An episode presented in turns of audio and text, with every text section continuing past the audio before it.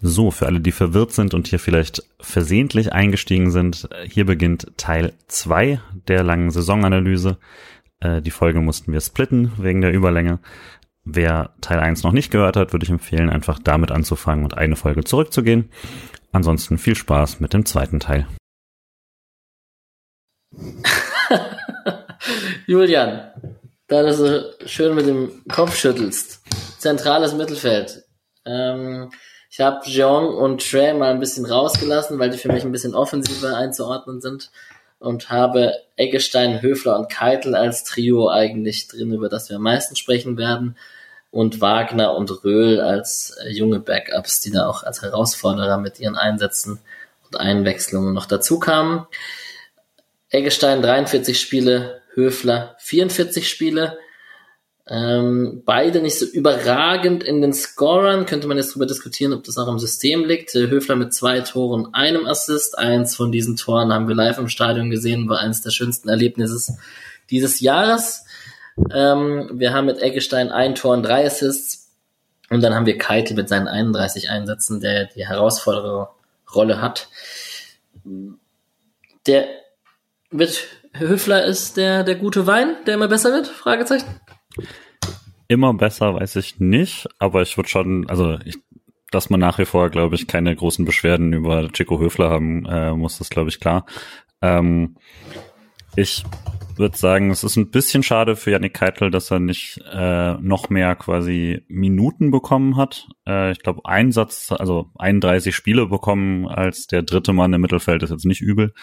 Äh, aber klar hätte er da, glaube ich, auch gerne äh, ein paar mehr, ein paar mehr äh, Spiele quasi über die längere Distanz gemacht. Ähm, ich weiß, da sind wir uns ja nie so ganz einig. Ich finde halt gerade in der Rückrunde hat Eggestein sehr, sehr viele Argumente geliefert, warum er da zurecht steht und warum er da aktuell halt auch noch dafür gesorgt hat, dass Keitel da nicht per se dran vorbeikommt. Und wenn man halt sagt, naja, ich sehe ihn mehr auf der Höfler-Position, dann ist halt auch klar, dass er da aktuell noch nicht dran vorbeikommt. Keitel hat da extrem krasse Momente, also dieser äh, St. Pauli-Pass, über den wir hundertmal gesprochen haben und die, der Turn davor äh, sind, also ist vermutlich einer der Szenen der Saison, ohne irgendwas vorwegzugreifen. Ähm, und ja, also deswegen, ähm, ich glaube, man kann niemand irgendwie einen Vorwurf machen. Ich glaube, Eggestein hat sich da zu Recht auch äh, festgespielt, wieder in der, äh, gerade in der Rückrunde, als die Mannschaft insgesamt spielerisch schlechter war, äh, hat, hat er, fand ich, ihn da immer ziemlich gut. Ähm, wie es jetzt weitergeht, mal schauen, aber ich würde sagen, erstmal erstmal so ein Fazit ziehen. Gleichzeitig kann man vielleicht sagen, es ist eben auch nicht die Position, wo man jetzt irgendwie über dem Liga-Durchschnitt krass drüber steht oder so, zumindest wenn man das zusammennimmt. Andererseits gucke ich dann wieder irgendwie mir Teams an und bei wie vielen denkt man sich dann doch, ah ja gut, aber wenn die so einen Höfler hätten oder so, also von daher äh, glaube ich, muss man da auch einfach mal dankbar sein, dass das, also Patrick hat es ja gerne mit Floor und Ceiling und so, also mit der mit der Mindestleistung, die man immer bekommt und der Maximalleistung und vielleicht reißt es dann nicht ganz so viele Spiele nach oben aus, aber man hat halt sehr selten ein Spiel, wo das zentrale Mittelfeld komplett auseinanderfällt und so und das ist halt auch schon sehr sehr viel wert. Nikolas Höfler ist der beste Sechser der Bundesliga und das meine ich zu 100% ernst. Nein. Würde ja. ich mitgehen. Nein, Skiri, Skiri, Kimmich sind schon. Kimmich ist okay, kein Skiri, Sechser. Skiri vielleicht, Kimmich ist ein Lappen. Andrich, ja. geiler Sechser. Bleiben wir mal bei unseren Leuten. Ich habe ja auch ganz viele geschaut auf ganz viele Teams und habe überlegt, so wen könnte Navigator weiterhelfen. Ne? Dachte, der könnte doch mal zu Bremen. Da wird es auch nochmal einen besseren Sechser geben nächste Saison. Hm. Ja, ich bin großer Chico-Fan. Ähm, ich freue mich, den Spielen zu sehen. Es wird das nächste Trikot sein, was ich mir wahrscheinlich holen werde, bevor der irgendwann aufhört zu spielen. Aber ähm, ist auch spannend. Also es gab schon auch ein Endo Gerücht, auch wenn es sehr vage war, oder wir haben zumindest ein bisschen darüber diskutiert. Ähm, Keitel, also vielleicht Keitel, Nick? Willst du was loswerden? Nein? Okay. Keitel, gut. Ähm, und dann haben wir mit Wagner und Röhl, wie gesagt, zwei Herausforderer. Patrick, wie glaubst du, machen wir es mit denen? Ähm, es reicht denn ja auch nicht mit deren Einsätzen und vielleicht verleiht man dann doch den einen oder anderen. Plus Lino Tempelmann kommt ja eventuell noch, zumindest offiziell zurück. Ähm, also es wird mich sehr überraschen, wenn Tempelmann hier eine Rolle spielt. Und es wird mich auch sehr überraschen, wenn man ihn nochmal verleiht, weil er ist jetzt Mitte 20. Ähm, er hat bei Nürnberg eine Saison den Step gemacht, aber den nicht bestätigt. Ähm, deswegen vermutlich mal, dass er gehen wird. Ähm, und dann von Wagner Röhl ist halt die Frage, wahrscheinlich verleihst du nur einen, weil du die Drittligamannschaft auch nicht komplett rupfen möchtest. Da ist jetzt Janik Engelhardt weg. Ähm, so ein bisschen Stabilität im Zentrum wäre nicht schlecht, wenn man da nicht den Abstieg voll mit einkalkulieren möchte. Deswegen, ich gehe mal von aus, wahrscheinlich verleiht man von den beiden denjenigen, für den man die attraktivere Leihoption findet. Und der andere muss dann halt damit leben, dass der vierte zentrale Mittelfeldspieler ist. Ja, war doch spannend, dass Wagner da am Ende auf jeden Fall reinkommt, kam gegen Union Berlin und man ihm das Vertrauen geschenkt hat. Ähm, von Röhl war ich sehr angetan, als er reinkam. Der bringt eine Dynamik mit irgendwie, das scheint mir doch recht vielversprechend. Ich fand Röhl ähm, zum Saisonbeginn enttäuschend, weil er sehr lange gebraucht hat, aber zum Saisonende sehr überraschend, weil er sich sehr krass entwickelt hat in diesem Jahr. Äh, zu Saisonbeginn war ja Wagner sogar relativ deutlich vor Röhl, hatte ich das Gefühl. Mittlerweile ist Röhl deutlich vor Wagner und ich bin mir sehr sicher, dass Röhl nächste Saison Teil des Bundesliga-Kaders des SC ist. Und ich kann mir sogar vorstellen, dass er halt vielleicht auch in anderen Rollen spannend wird. Also er kann äh, diese hängende Spitze hat er ja auch mal gespielt, äh, in einem Testspiel zum Beispiel, da könnte ich mir gut vorstellen. Ähm, Röhl hat äh, in einem Testspiel mal Innenverteidiger gespielt. Ähm, also man scheint ihn defensiver auch ausbilden zu wollen, dass er dann halt diese Achterposition noch besser spielen kann. Also ich bin mir relativ sicher und freue mich schon darauf, äh, Röhl nächste Saison mehr in der Bundesliga zu sehen. Yes. Ich mache munter weiter. Ich habe ein offensives Mittelfeld einfach nur mit Jeong und Trey da noch äh, eingebaut. Man kann natürlich jetzt drüber diskutieren und könnte einfach offensive Spieler auch die Außenposition mit reinnehmen, weil das manchmal auch sehr fluide und ein Höhler das manchmal zentral macht und ein Jeong auch manchmal außen spielen kann. Dennoch wollte ich einmal ganz kurz über Jeong und Trey insgesamt einfach zu zweit jetzt kurz sprechen, weil die Außen ein bisschen klarer sind. Ähm, und würde mit Jeong einfach mal äh, auf Mischa hinweisen, der ja oft über Jeong gesprochen hat. Und das war jetzt wahrscheinlich die enttäuschendste Saison von Jeong jetzt ein bisschen in den letzten zwei, drei Jahren.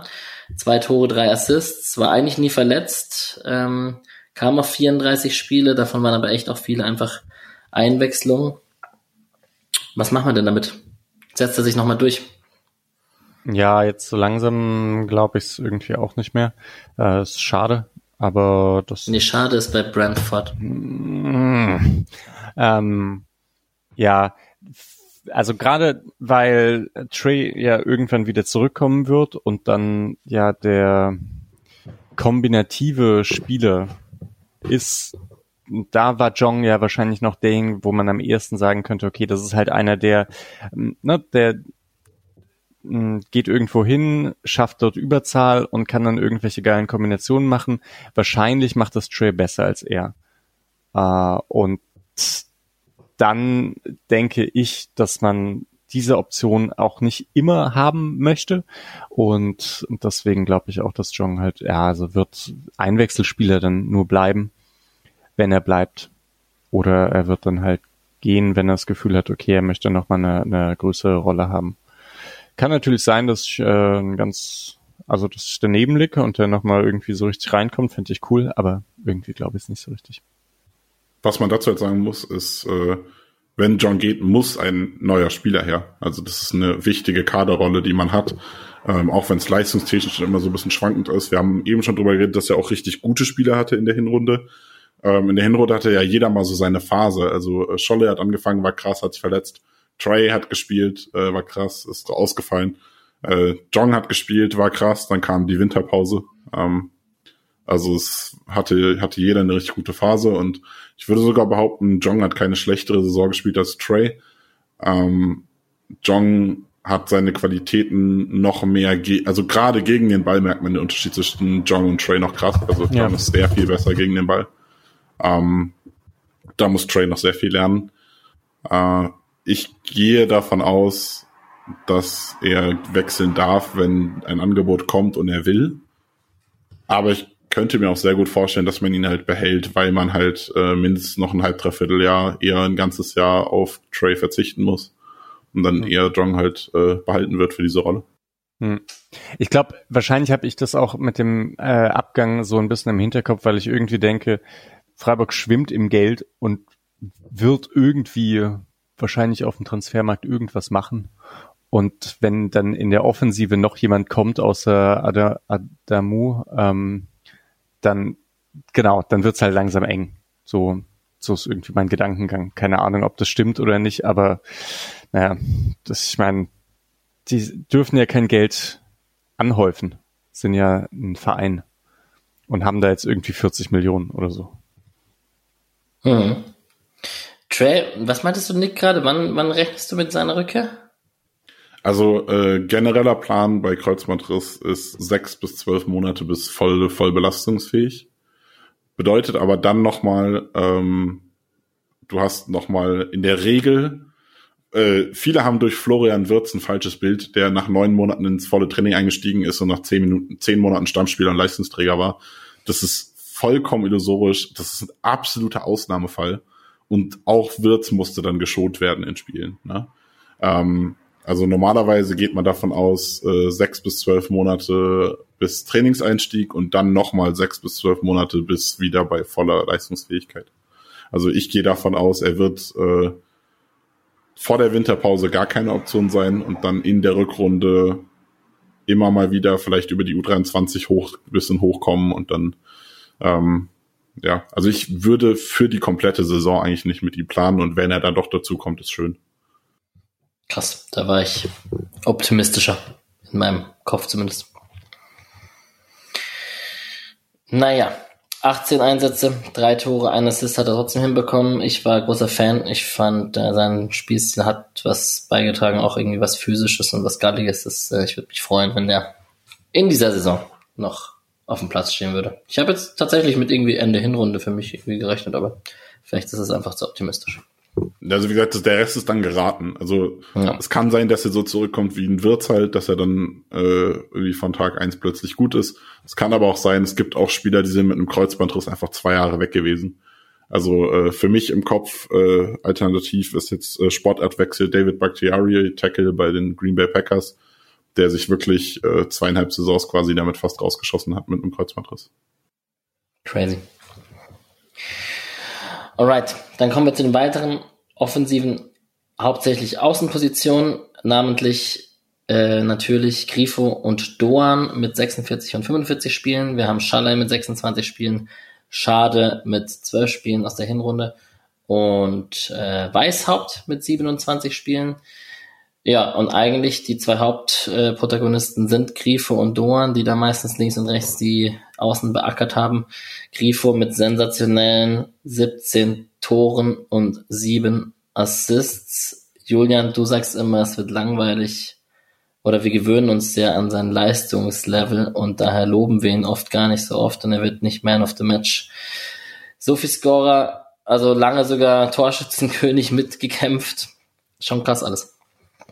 Ja, und ich habe trotzdem wieder das gleiche Problem, dass ich wirklich ja regelmäßig gesagt habe, ja, war jetzt nicht so toll. Es gab auch Phasen, wo es tatsächlich einfach nicht so toll war, muss man auch mal klar sagen. Aber es auch in diesen Phasen findet er halt dann Wege in einem sehr mäßigen, teils schlechten Spiel vier vor, also vier Keypasses zu spielen oder so. Also das ähm, ist dann schon beeindruckend, dass es, dass wir es generell so haben. Das ist ja bei äh, Christian Günther nicht anders. Also dann kann man sich, man kann dann diskutieren, wie sehr jetzt quasi die Key Passes individuelle Statistiken sind oder eben ein, ein aus dem Mannschaftssystem folgende Logik und so.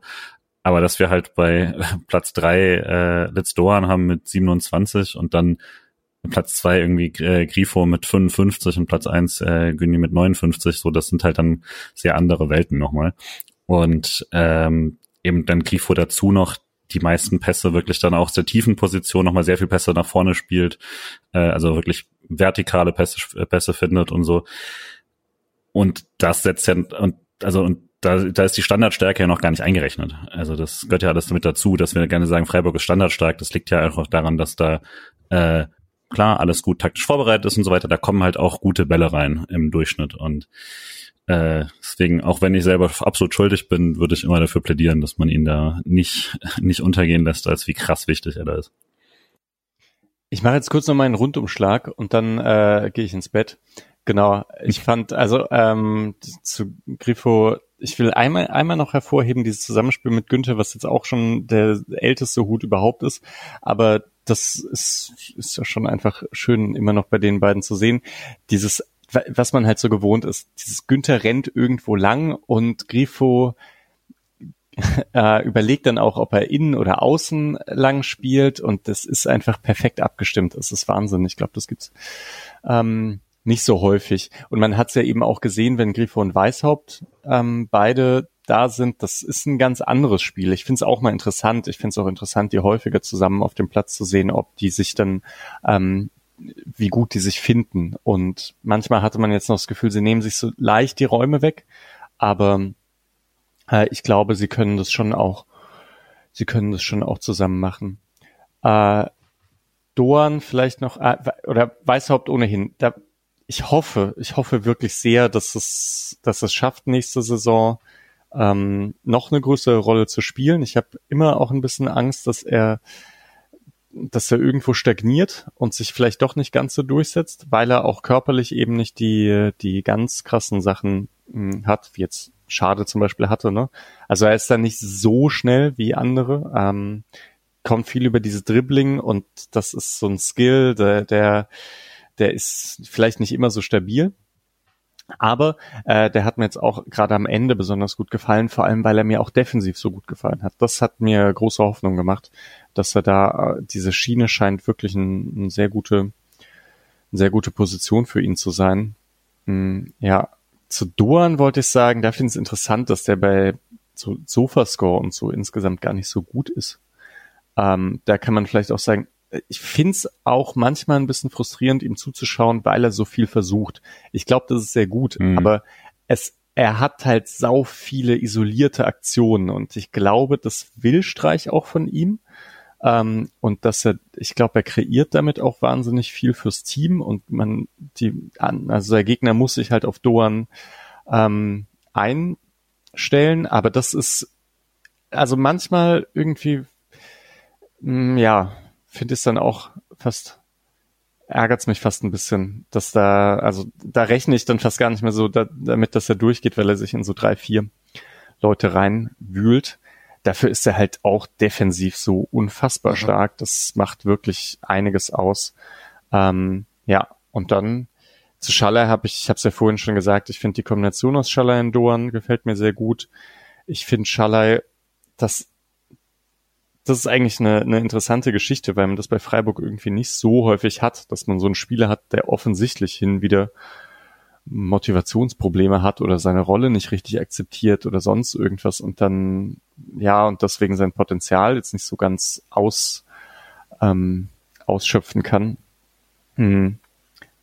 Da, aber ich denke mal, ich, oder ich, ich fände es schon auch cool, den irgendwie noch ein Jahr zu sehen, weil er hat halt wahnsinnig Potenzial und es werden wieder sehr, sehr viele Spiele sein und man kann halt mit Doan und Schalay auch beide, also kann auch beide spielen und ja, je nachdem, hängende Spitze ist ja vielleicht auch was. Allerdings, wenn es dann nicht so ganz hinhaut, dann ist es auch okay, wenn er, wenn er geht. Dann kommen andere, wird auch schön. Ja. Okay. Apropos äh, gehen, war sehr schön mit euch. Ja, ebenso. Äh, die äh, Sachen habe ich ja geschrieben. Yes. Ich wünsche euch noch einen schönen Abend. Gute Danke, Nacht. Wir machen die restlichen anderthalb Stunden. Ja, genau. Ja, ja. Schöne Sommerpause. Alright, Part 2. Wir waren gerade bei den offensiven Außen. Mischa hat ähm, ist die Position sehr viel durchgegangen. Ich wollte Doans Defensivstärke auch nochmal ausdrücklich loben. Das ist mir in sehr vielen Spielen aufgefallen und fand ich sehr krass. Haben wir auch live im Stadion immer sehr gut gesehen, wie er sich da aufreibt. Und das fand ich sehr cool. Ja, ansonsten, Schalai, ob er bleibt oder nicht, wird das große Thema werden. Ich weiß nicht, ob ihr noch irgendwas ergänzen wollt. Bestimmt ist das aber auch eine Position, wo man eventuell auch was tun wird. Das wird, könnte, könnte man sich gut vorstellen, dass Schalai geht und man einen anderen braucht.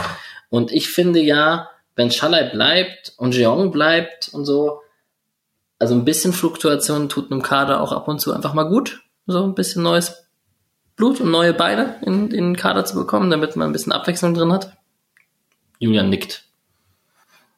Ja, ich ja. dachte, Patrick wollte eine große Zustimmung machen, aber äh, ist dann doch ganz stumm geblieben. Nee, also ich sehe es jetzt auch nicht so dramatisch. Ich ich habe immer die Schwäche, dass ich alle Spieler, die irgendwie da sind, halten möchte und immer die gleiche Mannschaft zehnmal haben möchte, aber ich sehe objektiv, dass es auch cool ist, äh, wenn man da eine gewisse Fluktuation drin hat. Ich glaube, wenn es einen Verein gibt, der sich jetzt nicht Sorgen machen muss, dass er ähm, zu wenig Stabilität und Konstanz über Saisons hat, dann ist das der SC Freiburg.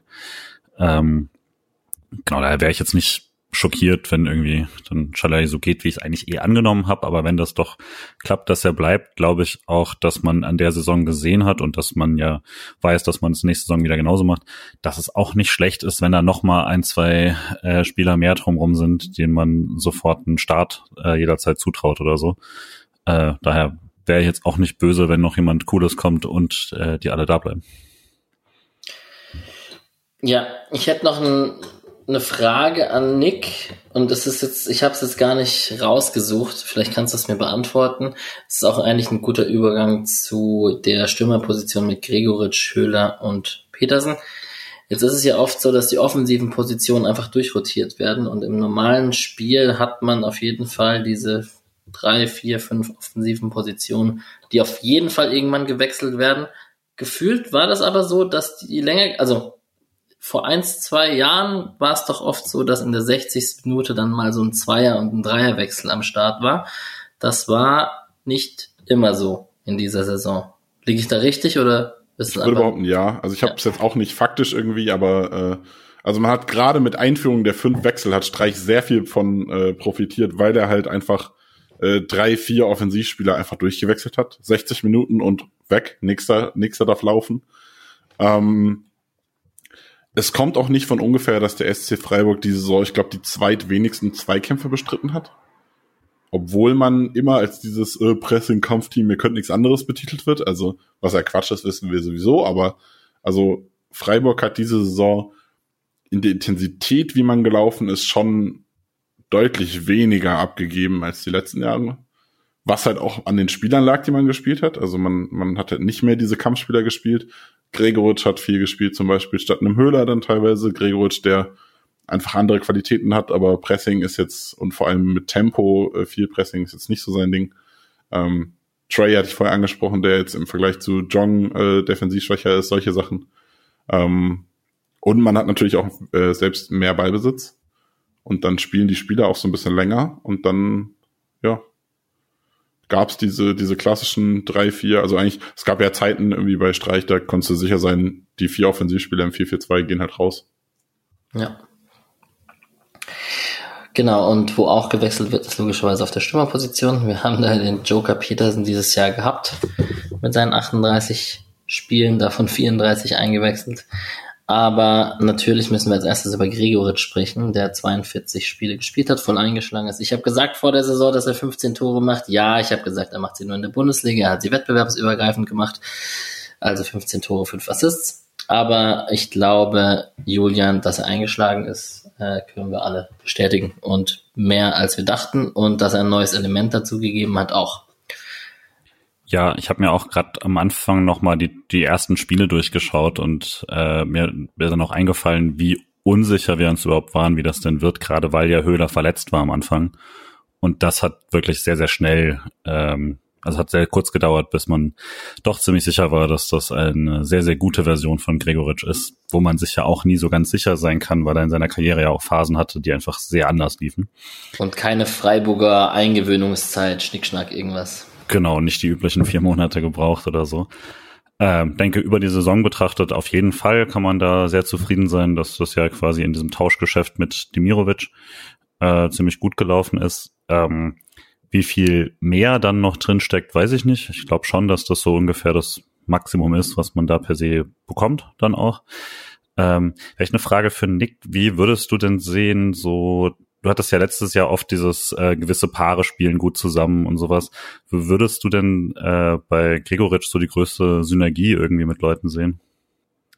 Ich glaube, Gregoritsch hat individuell am krassesten funktioniert mit äh, Scholloy und mit Jong, weil die halt sehr viel Laufarbeit für ihn gemacht haben. Mhm. Trey hat es auch gemacht. Trey ist auch viel gelaufen, aber halt sinnlos, habe ich immer das Gefühl gehabt. Äh, und die haben ihm sehr viel abgenommen. Dafür äh, hat er dann seine Qualitäten reingebracht. Mit Höhler, der ja auch viel läuft, hat es aber immer nicht ganz so funktioniert, weil dann das kreative Element so ein bisschen mir gefehlt hat. Also es war so ein bisschen, bisschen schwierig. Ähm, ja, also ich würde behaupten, äh, Scholler und, und, und Jong. Ich würde auch sagen, dass die beiden Gregoritsch am meisten seine Stärke für hohe Bälle geben, weil Schalloy ja immer den Straightline-Weg äh, anbietet äh, und dann in die Gasse geht hinter, also wo Gregoritsch hin verlängern kann. Und Jong einfach ein sehr gutes Gefühl für Räume hat. Ich glaube, da ist er immer noch mit der Beste im Kader und der dann halt auch wusste, wann er in die Tiefe gehen kann und Gregoritsch dahin verlängern kann.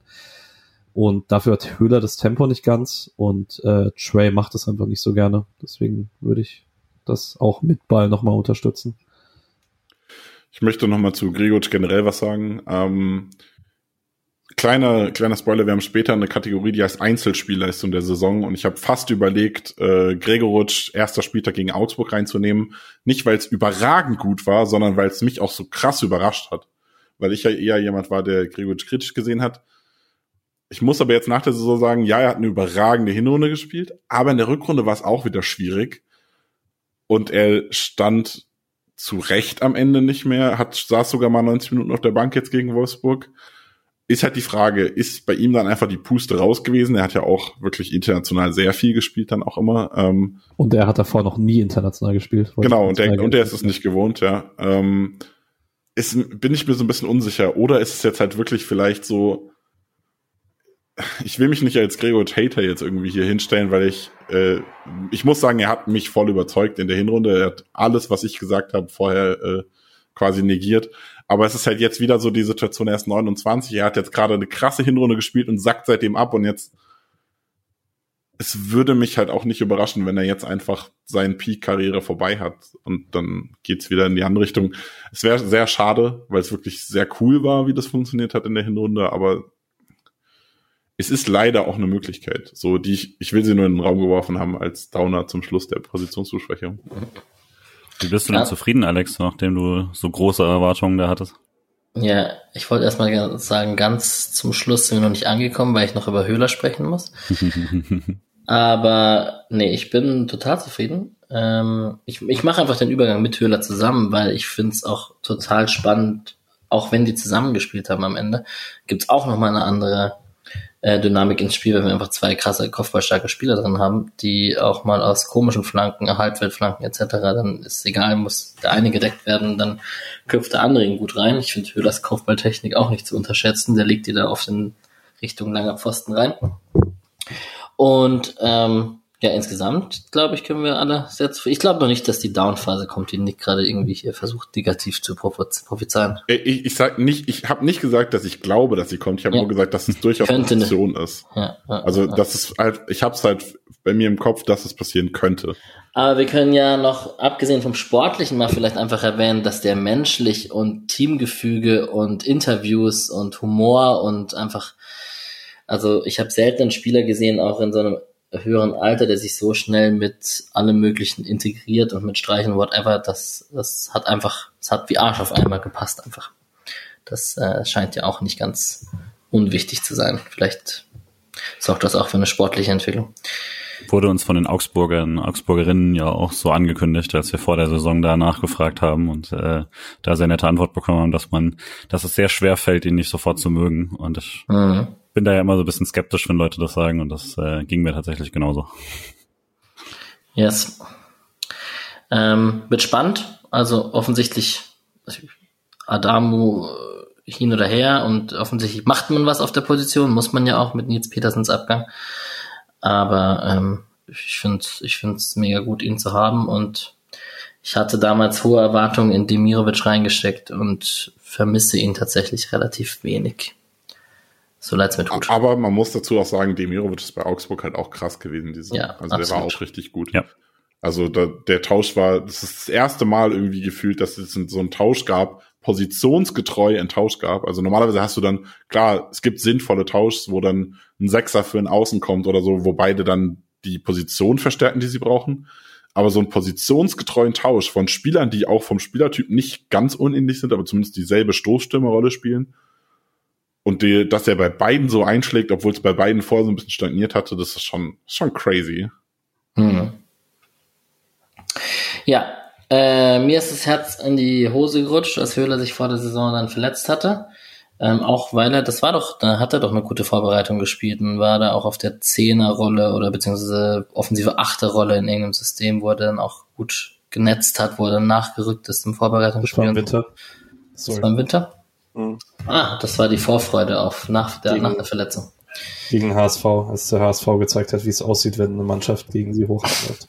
Hat ja. man nicht viel dazugelernt bis zur Relegation. Egal. Nee. nee, sehr gut. Danke für die Berichtigung. Ähm, umso größer der Respekt, als er dann zurückkam und ähm, was er in der Rückrunde dann geleistet hat. Und unvergessen da der Moment in der Rückrunde. Und im Pokal, Julian, unsere Kurve. Ich dachte, du willst noch nicht die Szenen des Jahres, aber ja, also, ja. also das war natürlich äh, auch, dass er direkt vor deinen Augen äh, dann hm. diesen Elfmeter schießen schießen darf. Das natürlich auch weiß oder zumindest spürt und äh, ihn dann so reinhaut. Ja, das ist auch, glaube ich, ein Bild, das äh, sehr, sehr lange bleibt im kollektiven SC-Gedächtnis, äh, dieses Treffen und dann ab zur Eckfahne. Ähm, ja, wird schon wieder leicht emotional, wenn ich drüber nachdenke. apropos leicht emotional und apropos äh, kollektives SC-Gedächtnis, lieber Patrick, komm, ähm, 30 Sekunden Nils Petersen-Tag. Es wird ihm nicht gerecht, 30 Sekunden, ne? Äh, 30 Sekunden. Freut euch auf die Sonderfolge im Sommer zum Nils Petersen Abschied. Da werdet ihr alles hören, was ihr über Nils Petersen wissen müsst. Ähm, die Saison war über weite Strecken nicht so toll ähm, für ihn, glaube ich. Ähm, war auch leistungstechnisch nicht so toll, wie man es aus der Vergangenheit kannte. Das wird aber kollektiv einfach komplett verwischen, weil der Abschluss toller nicht hätte sein können. Deswegen, ich bin völlig fein damit, wie die Saison 22, 23 für Nils Petersen gelaufen ist. Ich glaube, wir werden ihn gleich ein paar Mal hören bei den Awards. Er war auch mental, aber einfach nicht bei der Sache, so als Buchautor, muss man. es war, das ist ein Witz, also bevor mir jetzt irgendwas vorwirft. Hätte Nils, also er hätte einfach mal früher so ein Joker-Tor machen müssen in dieser Saison, dann hätte das vielleicht auch ein positive also er hat schon lange drauf warten müssen. Ja, also Sandhausen Pokal und äh, den Elber äh, in der Euroleague und so, ne? Aber ja. Ja. Na gut. Sandhausen Pokal auch einfach, äh, es kommt nicht bei meinen Awards später vor, aber für mich einfach das geilste Tor der Saison. Julian und ich, wir haben es schon häufig äh, genug gesagt, wir standen einfach in dieser Schussbahn. Es war so überragend. Es war also wirklich traumhaft. Also, dass man noch eine Sekunde nicht so richtig glaubt, dass das gerade passiert ist. Schön. Also, das war wunderbar. Gut. Dann haben wir nach kurzer Besprechung alle Spieler einmal erwähnt und die Mannschaftsteile besprochen. Ähm, und ich würde mit euch. Wie sehr wird Vincent Vermey fehlen? Gar nicht. Punkt. Nachher bei du 23. Ja, ja, ja, ja, ja, ja. Wir haben als nächsten Menüpunkt äh, ganz kurz die Bundesliga. Ich glaube, so viel lang muss man gar nicht drüber sprechen, weil es wurde echt oft und viel an ganz vielen Sp Stellen drüber gesprochen. Äh, möchte eben irgendjemand ein Dortmund ist doof Take rausbringen oder nein, niemand? Stille. Ähm, Edin Terzic ist nicht mehr der letzte von 18 Trainern in meiner Liste. Oh, wow. hat er sich hochgearbeitet. Ist jetzt Nummer 17, nein. Ja. also er ist immer noch nicht in der oberen Hälfte, aber er ist nicht mehr, er hat mich annähernd überzeugt, ein bisschen. Okay. Sehr gut. Ja, scheiß Bayern, dummes Dortmund. Ja. Um, und um Union zu, äh, und um Nick zu triggern, äh, tatsächlich Respekt an Union für den vierten Platz. Und ja. tatsächlich vielleicht auch noch äh, Respekt an Dortmund, weil wenn man den Punkteschnitt von Sebastian Aller hochrechnet, also mit Sebastian Aller hochrechnet, dann oder allgemein die Rückrunde sich anguckt, dann sieht man ein bisschen, wie diese Mannschaft hätte aussehen können. Wenn das ist natürlich keine Garantie, dass es auch so ausgesehen hätte, aber die Theorie dieser Mannschaft sah dann schon sehr gut aus, als man sie auf dem Platz gesehen hat. Ja, Glückwunsch an, an Dortmund für den zehnten Meistertitel in Folge im Konjunktiv. Das hab, wollte ich damit überhaupt nicht sagen. nee, ist doch jedes Jahr das Gleiche mit, was man hätte machen können und was weiß ich. Müssen es halt dann auch mal Aber, ja, normalerweise hatte man in einem Jahr bringen, wenn Bayern schlecht ist. Anderes, ja. Ich bin da bei Julian. ähm, ich kann ja, um den Gesprächsfluss ein bisschen aufrechtzuerhalten, kurz mal in die Tipps von uns vor der Saison schauen. Sorry, Nick, da warst du nicht dabei, aber ähm, wir haben alle Bayern als Meister getippt. Damit hatten wir natürlich alle recht. Wir fanden Leverkusen alle sehr spannend unter Seoane. Wir haben alle gedacht, äh, die rocken und die könnten sogar oben mitspielen. Mischa mit dem Take, die haben den besten Stürmer der Liga, nachdem Lewandowski und Haaland aus der Liga rausgegangen sind, also mit Patrick Schick. Ähm, ist jetzt gut über Mischas Tipps ein bisschen abzulästern, während er nicht mehr da ist. Macht natürlich auch sehr viel Spaß. Und da muss ich ihn ganz kurz verteidigen. Schick halt einfach krass viel verletzt und ja. also er war auch, er war zwischen seinen Verletzungen, hat er mal eine Zeit lang gespielt, als es bei Leverkusen scheiße lief und er halt nicht 100% fit war. Also, ja, also für mich eine Saison nicht bewertbar, von daher. Ja, äh, Julian hat gesagt, Gladbach wird spannend, wie sie das lösen. Spannend, das kann natürlich in beide Richtungen gedeutet also werden. Ich würde also, sagen, spannend war's. Ja. ja, genau. Ich wollte gerade sagen.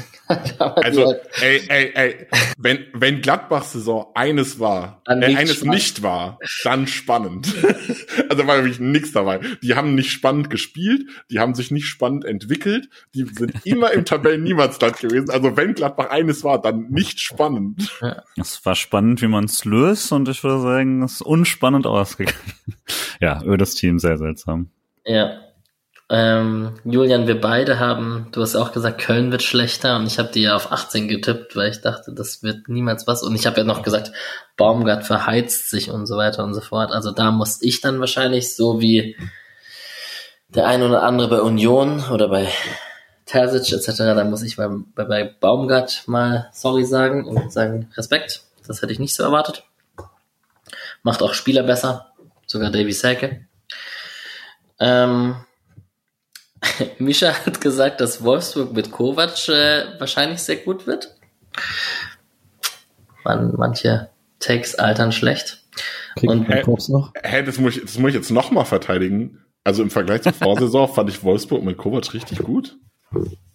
Also ich finde, Kovac hat also klar, der Kader ist eigentlich krasser als das, was jetzt war, aber wenn man es vergleicht mit der Vorsaison, der, was ja auch ein sehr ähnlicher Kader war, hat Kovac schon viel rausgeholt im Vergleich zu seinen Vorgängern. Okay. Ich, Entschuldigung, Micha, ich wollte nicht über dich haten. Ähm, ja.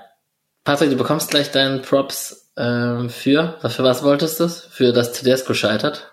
Ja, und dass ich prediktet habe, dass Hertha Dardai nochmal zurückholt. Ähm, allerdings habe ich gesagt, sie haben vier Cheftrainer und einer davon ist Paul Dardai. Das hat nicht ganz hingehauen. Ja, ja, ja. Äh, Julian hat erwidert, dass Augsburg niemals absteigen wird. Ha. Damit hat er recht gehabt. Und Leider. ich habe gesagt, Füllkrug und Duxch, das ist ja miserabel schlecht als Aufsteiger. ähm, das war eindeutig der mieseste Take, tut mir leid. Das, damit habe ich mich disqualifiziert. Schließ, ich habe mich dem Take aber angeschlossen vor der Saison. Also ja. Füllkrug war ich irgendwie halbwegs positiv, Duxch fand ich immer scheiße. Ja, dann hat er die Hertha weggeballert. Naja, also das ist alles nicht ganz so einfach mit diesen Tipps ähm, über die Bundesliga werden wir jetzt auch ganz oft zu sprechen kommen, wenn wir zu den Awards kommen. Und da würde ich eigentlich, glaube ich, einfach direkt hinswitchen wollen. Wir haben, bevor wir über die Bundesliga sprechen, aber einige SC Awards auszuteilen. Und ich habe die Tabelle offen. Vielleicht machen wir tolle Social Media Posts oder Umfragen. Ähm, ich frage als erstens Patrick, oder ich fange einfach an mit meinem Spieler der Saison. Das ist für mich Matze Ginter mit seinen Leistungen auf dem Platz, mit seiner Kontinuität, mit seiner Stabilität. Ich hätte nicht gedacht, dass es so krass wird, dass er so krass in die Spur kommt. Und ähm, bin durchaus positiv überrascht und hoffe, er muss nicht zu lange da mit dem DFB rumtouren, sondern kommt erholt zurück. Patrick. Äh, ich habe aus allem, was du gerade gesagt hast, auch Matthias Ginter. Ich habe auch Matthias Ginter. Ich auch, also. ja. Okay, cool. Ich dachte, da kommt vielleicht. Ist das offen? Ja, das ist gut, dass ich das jetzt aufmache. Das ist ja, Grifo. Ja. Ich habe gerade noch überlegt, ob ich als, damit er genannt wird, Grifo nehme, aber. Ja. So, dann haben wir den Entwicklungsschritt der Saison und jetzt fängt Patrick an. Also wir machen jetzt immer Patrick, nach Patrick kommt Julian, nach Julian kommt Nick und nach Nick komme ich. Könnt ihr euch das merken? Ja. Das fängt aber immer jemand anders an. Patrick. Okay. Ähm, ich war mir sehr lange unsicher. Wahrscheinlich wäre die richtige Antwort eine andere, aber die letzten Wochen sind präsent, deswegen nehme ich Noah Weißhaupt, weil ich nicht so richtig, also ich fand ihn schon in der Hinrunde teilweise bei Joker-Einsätzen ganz gut und war da optimistisch. Dann war ich pessimistisch, weil er nicht so viele Minuten bekommen hat und als er sie dann am Ende bekommen hat, hat er gezeigt, dass dieser Entwicklungsschritt passiert ist. Deswegen kriegt er den hier von mir und ich bin großer Fan, deswegen nicht ganz neutral. Also es es ist nicht eine Entwicklung über die Saison, sondern von vor einem Jahr zu jetzt, wo ich ihn gesehen habe und dann nehme ich trotzdem Sidia, weil er jetzt ein Startspieler ist mit der Jung ist und Potenzial und äh, da war ich vor einem Jahr noch nicht so überzeugt, dass das so so hinhaut. Ähm, bin aber auch nicht mehr so happy mit der Antwort nach dem, äh, weil der Entwicklungsschritt während der Saison geringer war auf jeden Fall als offensichtlich während der Sommerpause. Äh, ich habe mich Recency Bias mäßig für Kenneth Schmidt entschieden, weil er sich innerhalb von einem Jahr von einem guten Drittliga-Innenverteidiger zu einem ist natürlich die Frage, wie das jetzt anhält, aber zumindest im Indien-Spielen aktuell zu einem soliden Bundesliga-Innenverteidiger einfach entwickelt hat und das ist ziemlich crazy. Das habe ich auch mit Schmidt tatsächlich, ähm, dass er sich jetzt als ernst zu nehmende Alternative für nächstes Jahr entwickelt hat. Das finde ich sehr cool. Und der liebe Mischa hat ähm, Sedia genommen. Ich denke, diese ersten Wochen. Ich hatte das so krass, man, diese, diese Rückrunde überschattet einfach ziemlich viel. Also überschattet ist auch negativ gesagt, aber Julian, genau aus der gleichen Begründung, wie du es eigentlich gesagt hast. Man vergisst, wie krass, krass, krass, krass, krass diese ersten Einsätze vielleicht einfach waren. Dann fängt der Julian an mit der Enttäuschung der Saison. Zählt Sique noch, wenn er nicht mehr da ist? Weil, also ich, gemessen an meinen Erwartungen quasi im Sommer oder zumindest so Ende letzter Saison wäre es Sique, weil ich einfach gehofft habe, der bleibt und spielt dann auch. Und das war dann aber schon irgendwie am Ende des Sommers irgendwie klar, dass es nicht ist. Deswegen mein, mein Login wäre Sique und wenn es nicht zählt, dann Cheong einfach, weil ich äh, gehofft habe, dass er diese Formtief letzte Saison halt ein Formtief ist und jetzt äh, macht mir immer noch in Einzelmomenten so viel Spaß und nicht und kriegt es nicht so ganz auf die äh, auf die Breite hin. Manuel Gulde. Ja. Bitte? Manuel Gulde, weil er halt einfach nicht mehr der verlässliche IV3 ist, der er bisher immer war. Ähm, und das war halt für mich, also das ist Enttäuschung, ist auch immer von der Erwartung halt gesehen. Und für mich war die Erwartung an Gulde immer, er muss dieser solide Innenverteidiger 3 sein. Das hat er über Jahre hinweg sehr gut gemacht. Und jetzt ist es nicht mehr und das hat mich dann irgendwie schon sehr überrascht auch einfach. Das finde ich sehr hart. äh, ich bin dran. Äh, ich sage, gut aufgepasst, Patrick. Äh, ich habe auch Jeong auf der Liste, genauso wie Misha übrigens. Ich habe auch Jeong. Eigentlich hat Julian schon gesagt, auch wenn er ihn nicht genommen hat. ja, deswegen fangen wir unterschiedlich an. Das ist sehr sinnvoll. So, die Einzelspielleistung eines einzelnen Spielers in einem Spiel. Prägnant und kurz zusammengefasst. Ja. Das ist jetzt, äh, das ist fun, weil ich hier auch Gulde genommen habe. Ähm, gegen Bayern tatsächlich. Äh, überragendes Spiel. Also wirklich, da kommt dann, ich gebe dazu, es war nicht die beste Einzelspielleistung überhaupt, aber halt dann auch wieder so ein bisschen im Vergleich zu den Erwartungen, im Vergleich zu den Leistungen und äh, Gulde gegen Bayern war sehr, sehr crazy. Also wirklich sehr, sehr crazy. Ähm, ich habe mir bei den Awards als eigene Regel auferlegt, dass ich nur Sachen reinnehmen darf, die sich tatsächlich auch in meiner Erinnerung widerspiegeln, beziehungsweise auf die ich komme. Sonst können sie ja nicht so krass gewesen sein. Und bin dann auf irgendein Ginter-Spiel gekommen, wo er so unfassbar krass tausende Aktionen in der Defensive hatte, die so ultra spektakulär waren. Bin aber nicht aufs Spiel gekommen und wollte das hier als Quiz in die Runde werfen. Cool. Dann sage ich Ginter mit das Spiel suche ich im Nachhinein raus, aber wird keiner mehr hier hören. Patrick? Ähm, ich habe auch über ein Ginter-Spiel nachgedacht, bei dem ich mir vorstellen könnte, dass Julian das noch hat. Ähm, ich bin aber mit Mark Flecken in Köln gegangen, weil es eine krasse Torhüterleistung war. Man hat das Spiel 1-0 gewonnen. Flecken hatte drei, vier richtig gute Paraden, zwei davon ultra gut, ähm, wo er sich auch in eine Situation selber reingebracht hat, aber ist egal, weil der Ball ist letztlich nicht im Tor. Ähm, genau, das war mein Take. Äh, Ginter bei Piräus hatte elf Defensivaktionen. Hm. Ist sein Höchstwert die Saison. Also das ist auf Sofascore schnell rausgesucht? Korrekt. Das wollte ich auch gerade machen. Gut, dass du mir das erspart hast. Ja, ich dann war wollte, das das Spiel bestimmt. äh, ich hatte überlegt noch sonst äh, Ginter gegen St. Pauli einfach, ja, weil darauf habe ich gerade angespielt. Ja. Es so klatsch und das zweite ja auch noch dabei und so, also das ist geil. Äh, ich war sonst eigentlich bei, äh, weil ich ja auch direkt gesehen habe, Grifos äh, drei Toren in 20 Minuten gegen Union Berlin. Was machst du groß falsch? Die hat Mischa auf der Liste. sind halt zwei Elfmeter, ne? Ja, ist mega. so, dann kommen wir zum Spiel der Saison. Da werde ich nichts anderes sagen können als den Pokalsieg bei Bayern München. Äh, überraschenderweise. Das war mit dem Tor und der Aufholjagd und eins nur hinten liegen und der Stimmung und einfach, dass wir Julian uns da zu entschieden haben, dahin zu fahren und das zu machen. Das war einfach im Gesamtpaket äh, unvergesslich, muss man tatsächlich sagen. Ich hätte das auch gehabt, wenn ich da nicht einfach dadurch, wie ich es verfolgt habe, einfach nicht das ganz voll eintauchen konnte, wie ich es normal bei einem SC-Spiel nehme. Deswegen war das für mich raus. Deswegen äh, nehme ich das 4-1 gegen Union, das wir gerade angesprochen haben, weil das einfach insgesamt ein sehr, sehr cooler Tag war. Ja, das ist Bayern aus dem Pokal schmeißen, klar. Ich bin auch bei Bayern. Mischa ist auch bei Bayern. Ähm, schön, dass das auch vom Fernseher so geschafft hat und nicht nur dieses Stadionerlebnis ist.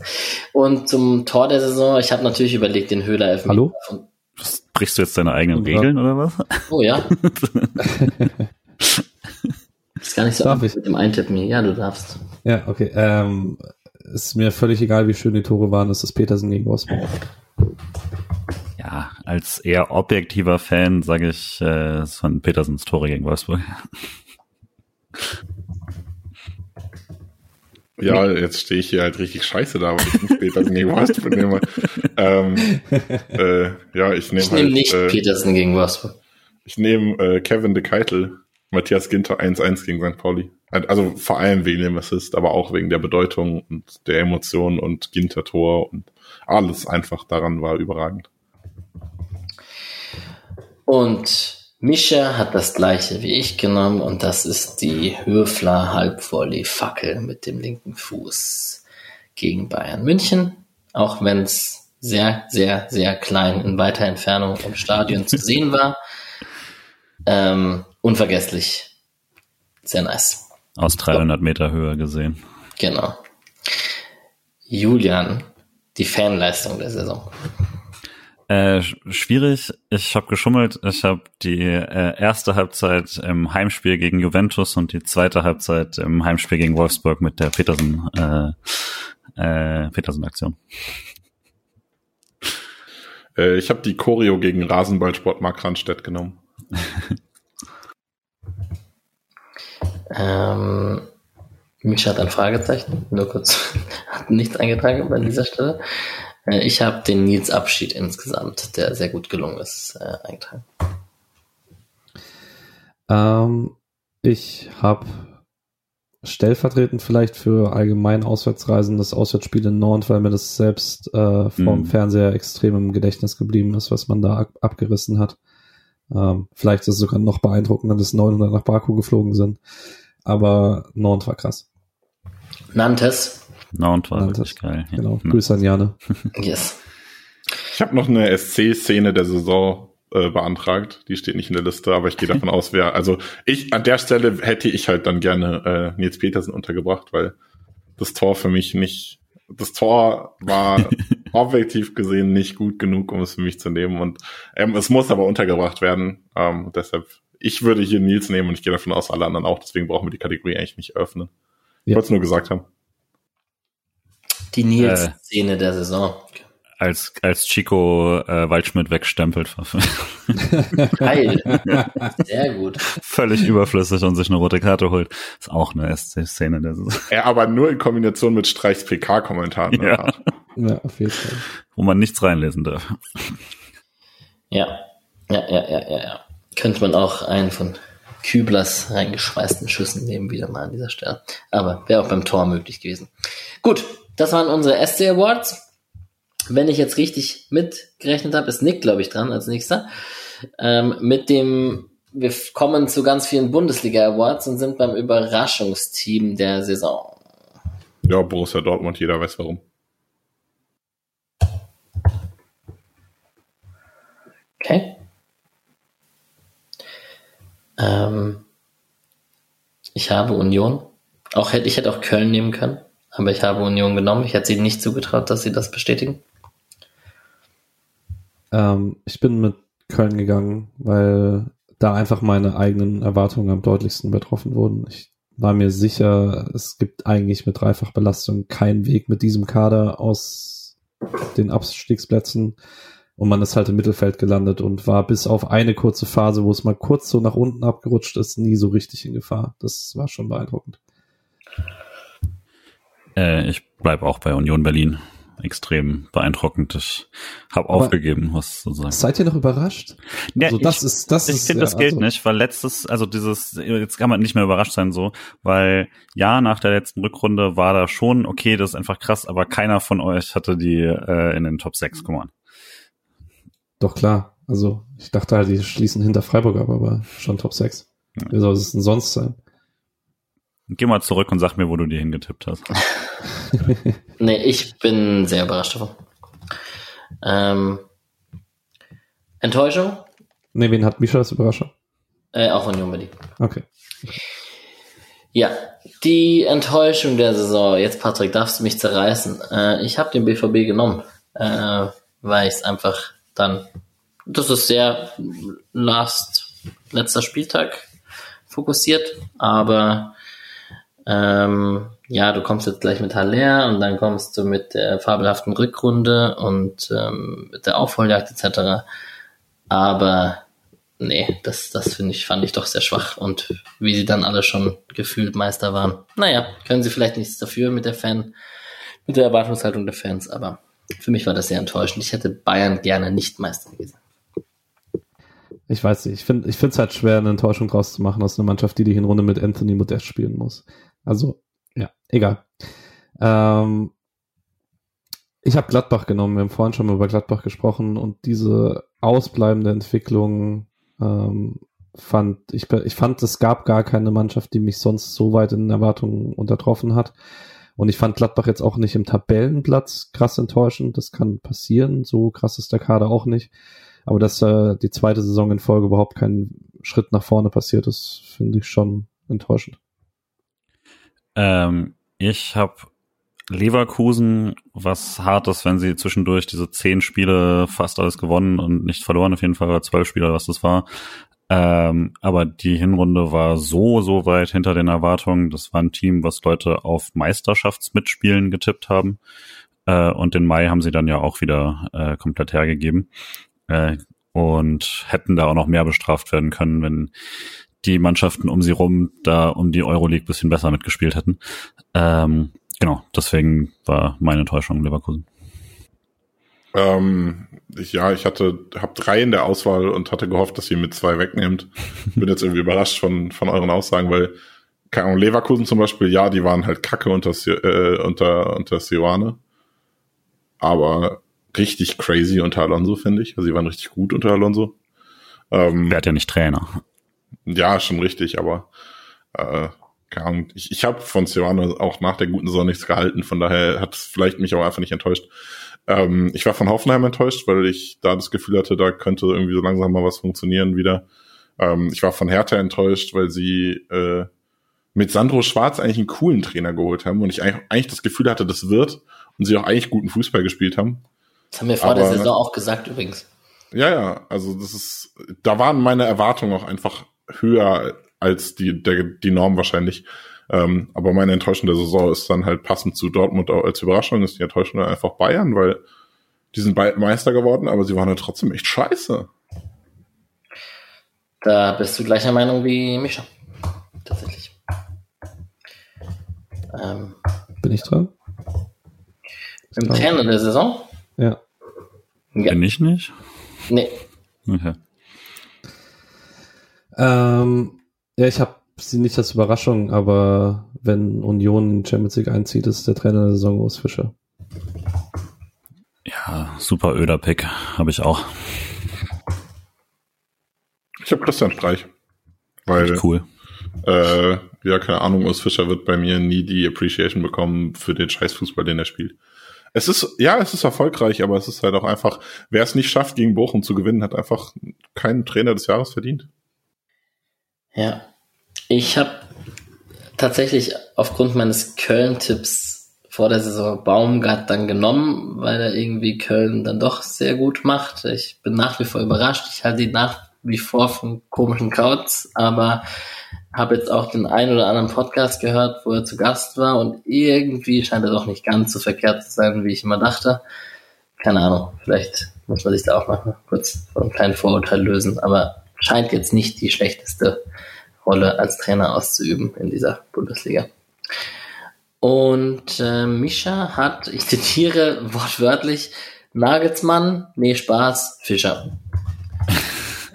geschrieben. Der Trainer Verlierer der Saison, Julian. Ja, also dadurch, dass, äh, dass Nagelsmann jetzt ja posthum äh, quasi ge geadelt wurde, äh, ja, bin ich bei Tedesco. Äh, ich dachte, ich gehe mal weg von den ganzen Trainern, die entlassen wurden und einfach dann halt irrelevant geworden sind. Äh, und neben Thomas Reis weil der sich halt einfach bei Bochum rausgemeckert hat, zu Schalke gegangen ist und mit Schalke jetzt absteigt, wenn Bochum in der ersten Liga bleibt.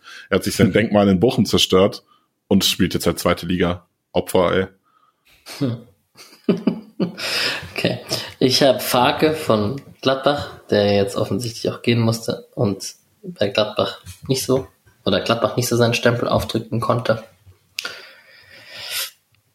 Ähm, ich habe Labadier genommen, weil er jetzt beim zweiten Verein in Folge, also weil er hatte ja immer diesen Ruf, dass er zumindest kurzfristig funktioniert und das hat er jetzt sowohl bei Hertha als auch bei Stuttgart nicht und damit ist er, ja, ich will nicht sagen, dass er komplett raus ist, weil im Zweifel findet sich wieder irgendjemand, der dran glaubt, aber eigentlich müsste es jetzt gut sein. Ich wollte erst Sioane nehmen, aber da kann der Verlust nicht so groß sein, weil Gladbach hat ihn ja geholt. Mischa hat Sandro Schwarz genommen, den wir auch schon thematisiert haben. Der beste Spieler der Saison. Julian Brandt, und ich diskutiere das nicht. Ähm, Julian Brandt war schon der Hinrunde krass. Und Julian Brandt ist in der Rückrunde der Hauptfaktor geworden, weil er endlich über Reus spielen durfte in dieser Position. Julian Brandt ist krass. Ich war schon immer Fan.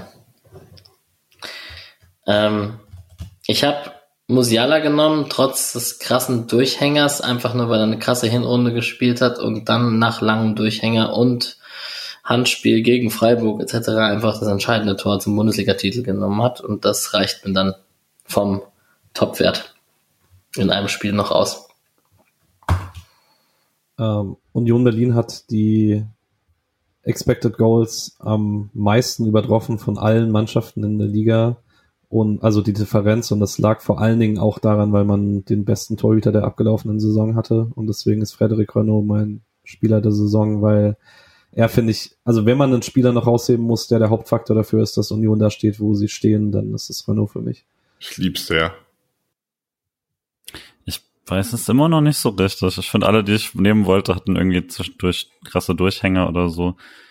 Ich habe überlegt, einfach Kolo zu nehmen, weil die Hinrunde halt so cool war, aber eigentlich kannst du ihn nach der Rückrunde nicht mehr nehmen. Also nicht per se seine Schuld vielleicht, aber ich, aber seine Rückrunde war doch fast besser als seine Hinrunde, oder? Ja, aber seine, seine also die ganze Eintracht hat einfach nicht mehr so funktioniert damit. Dann macht es mir schwierig, ihn als besten Spieler zu nehmen. Aber ich habe hier nur Kolo Moani stehen, von daher nehme ich ihn jetzt einfach. Und Misha hat trotz Ausfallzeit Nkunku genommen als besten Spieler. Hatte ich natürlich auch überlegt, aber aus Prinzip nicht. Klassiker. Ich habe wirklich aus Prinzip alles, was mit dem Verein zu tun hat, rausgestrichen. Das ist gut. Ich hatte noch Delicht kurz äh, Hatte auf der kurzen Liste. Genau. Ja, der dessen Fackel Tuchel einfach ignoriert hat, weil er nur Bayern ja ähm, tolle Traumtore aus der Entfernung kassiert, meinst du? Ja, genau. Okay.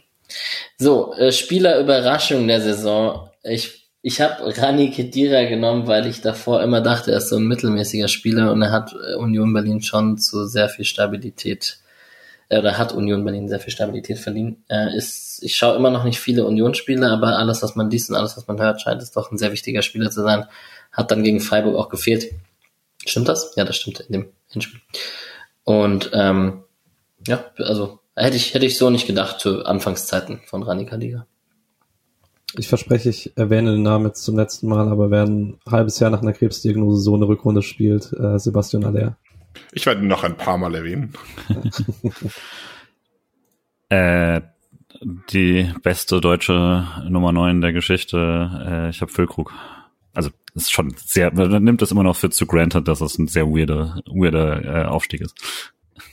Ich habe halt von Füllkrug schon ein bisschen mehr erwartet, deswegen habe ich Dux genommen, ja, hab aber ähnliche Story effektiv. Ich wollte meinen Tag mal zitieren. Wie schlecht die beiden sind. Na gut.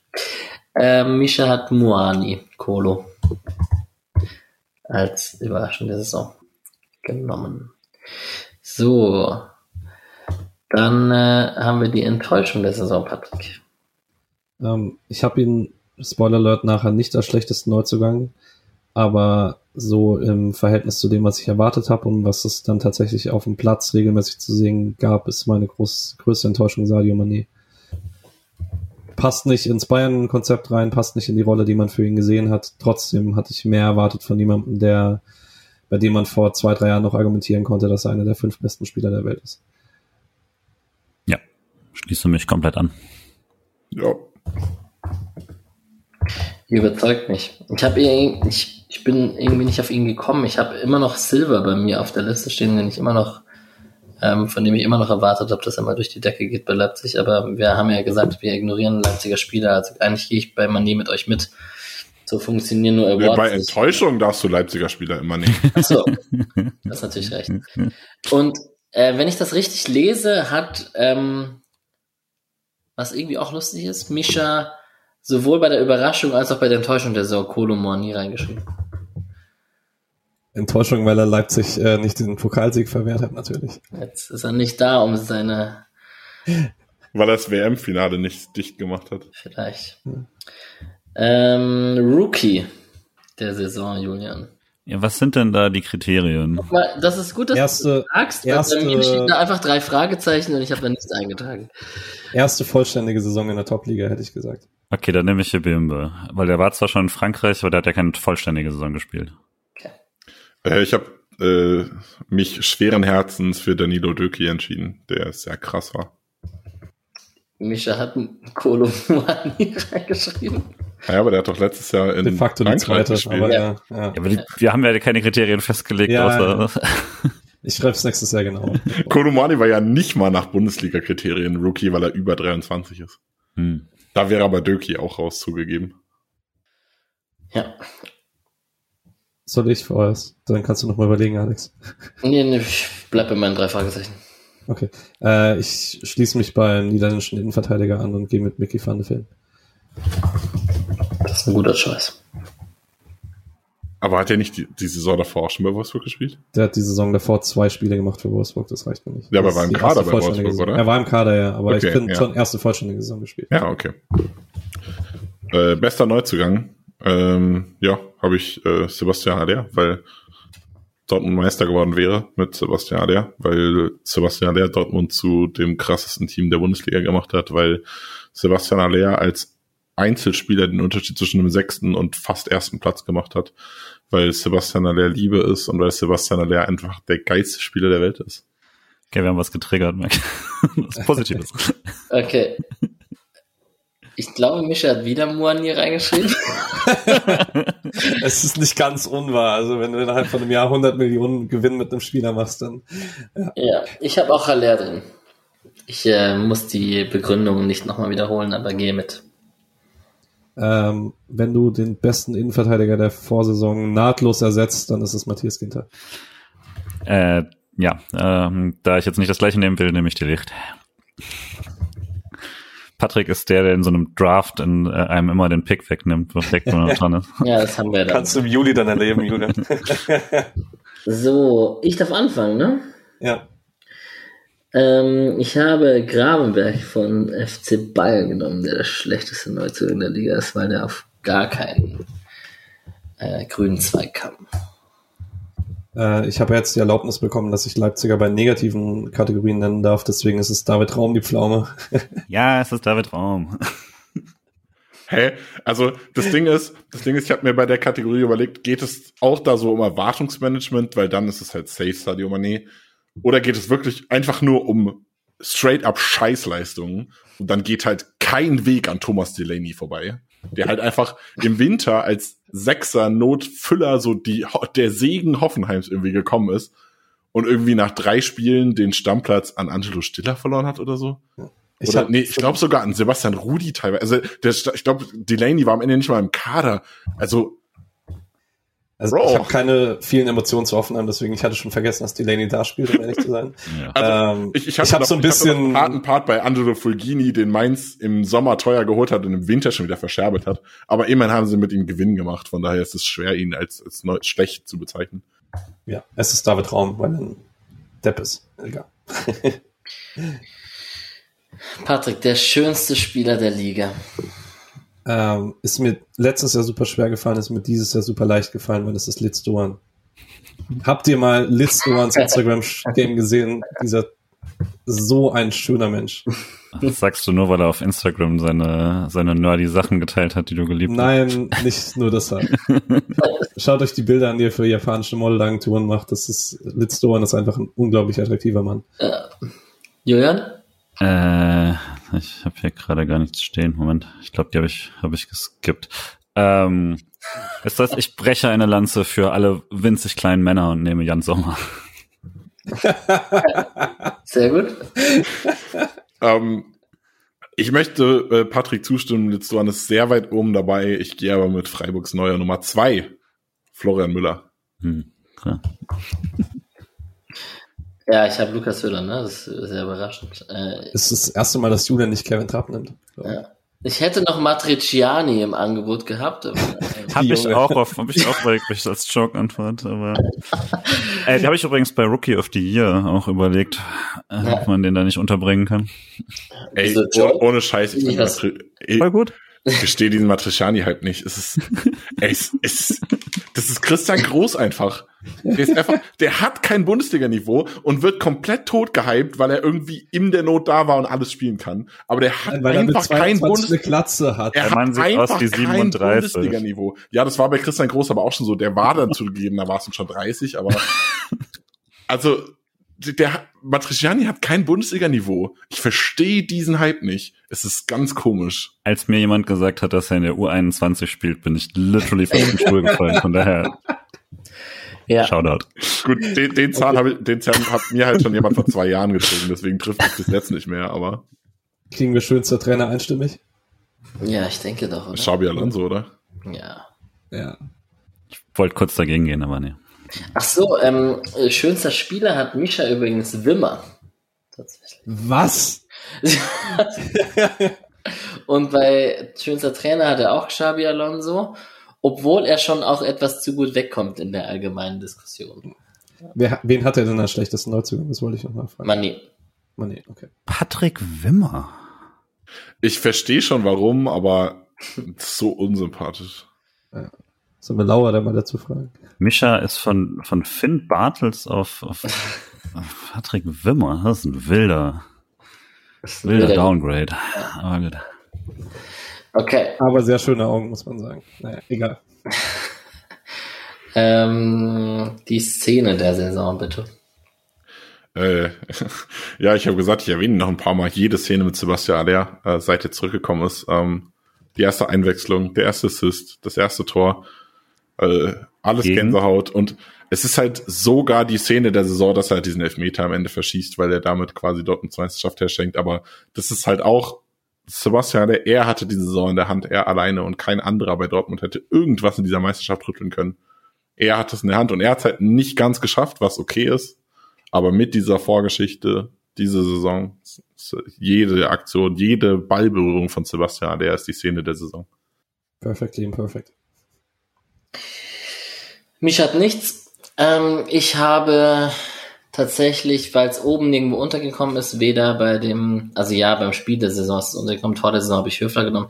Ich habe tatsächlich dann da diesen Höhler Elfmeter genommen, auch weil Tuchel da so neu war und das so den Bayern, der so direkt am Anfang ein bisschen Anfangs-Euphorie genommen hat, Bayern aus dem Pokal geflogen ist. Ähm, das alles sehr witzig war, auch mit Nagelsmann etc. Und ähm, der Elver da in der Nachspielzeit auf unsere Kurve, das war schon ziemlich nice. Ähm, ich habe auch über das Allertor gegen Freiburg nachgedacht, habe es nicht ganz über mich gebracht, vor allen Dingen, weil halt dieser Petersen-Abschied passiert ist. Und Nick hat wahrscheinlich mit allem objektiv recht, was er gesagt hat. Aber für mich wird die Szene der Saison die letzten 20 Minuten mit Nils Petersen gegen Wolfsburg sein. Das ist einfach, ich kann es nicht anders werden. Ich, ich kann das auch vollkommen verstehen und deshalb habe ich halt diese SC-Szene mit reingebracht. Aber für mich als jemand, der halt noch nicht so nostalgisch beim SC dabei ist, der aber als Frankfurter bei Sebastian Lehr sind, der sehr nostalgisch ist, ist das halt für mich einfach auch ganz andere Bedingungen so. Also ich kann jeden verstehen, der da Nils Petersen nimmt als Freiburger. Äh, ich habe bewusst auf Freiburg-Szenen hier verzichtet, weil ich sonst einfach meinen Bias da nicht rauskriege und habe dann tatsächlich jetzt unabhängig von euch äh, das erstes Tor, was gegen uns war, äh, ja, genommen. Ja, ansonsten wäre ich auch bei Nils gelandet. Dann bin ich, glaube ich, dran mit Dortmund gegen Bremen als bestes Spiel der Saison, ganz am Anfang der Saison. Aber wer ähm, in der, ab der gefühlt Nachspielzeit, das war, glaube ich, das erste war irgendwie End 80er oder sowas, ein 2-0 Rückstand gegen Dortmund zu einem 3-2 Auswärtssieg dreht, da äh, muss man, glaube ich, nicht viel mehr sagen von der Dramatik her. Und ich hätte dann nicht gedacht, dass Dortmund noch so lange um die Meisterschaft mitspielt nach dem Spiel.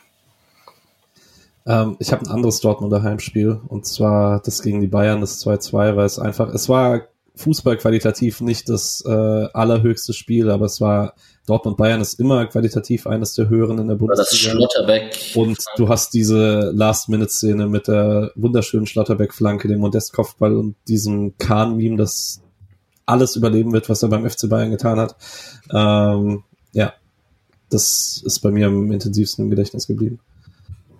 Ich habe auch ein Dortmund-Spiel. Äh, ich habe das 3-3 gegen Stuttgart, ähm, Alter. wo sie in der 78. Minute in einem sehr wichtigen Meisterschaftsspiel gegen einen Abstiegskandidaten zu 11 sind und Stuttgart ist zu ja, 10 und sie führen 2 zu 0 und sie spielen 3 zu 3, nachdem sie nochmal in der 92. Minute in Führung gehen.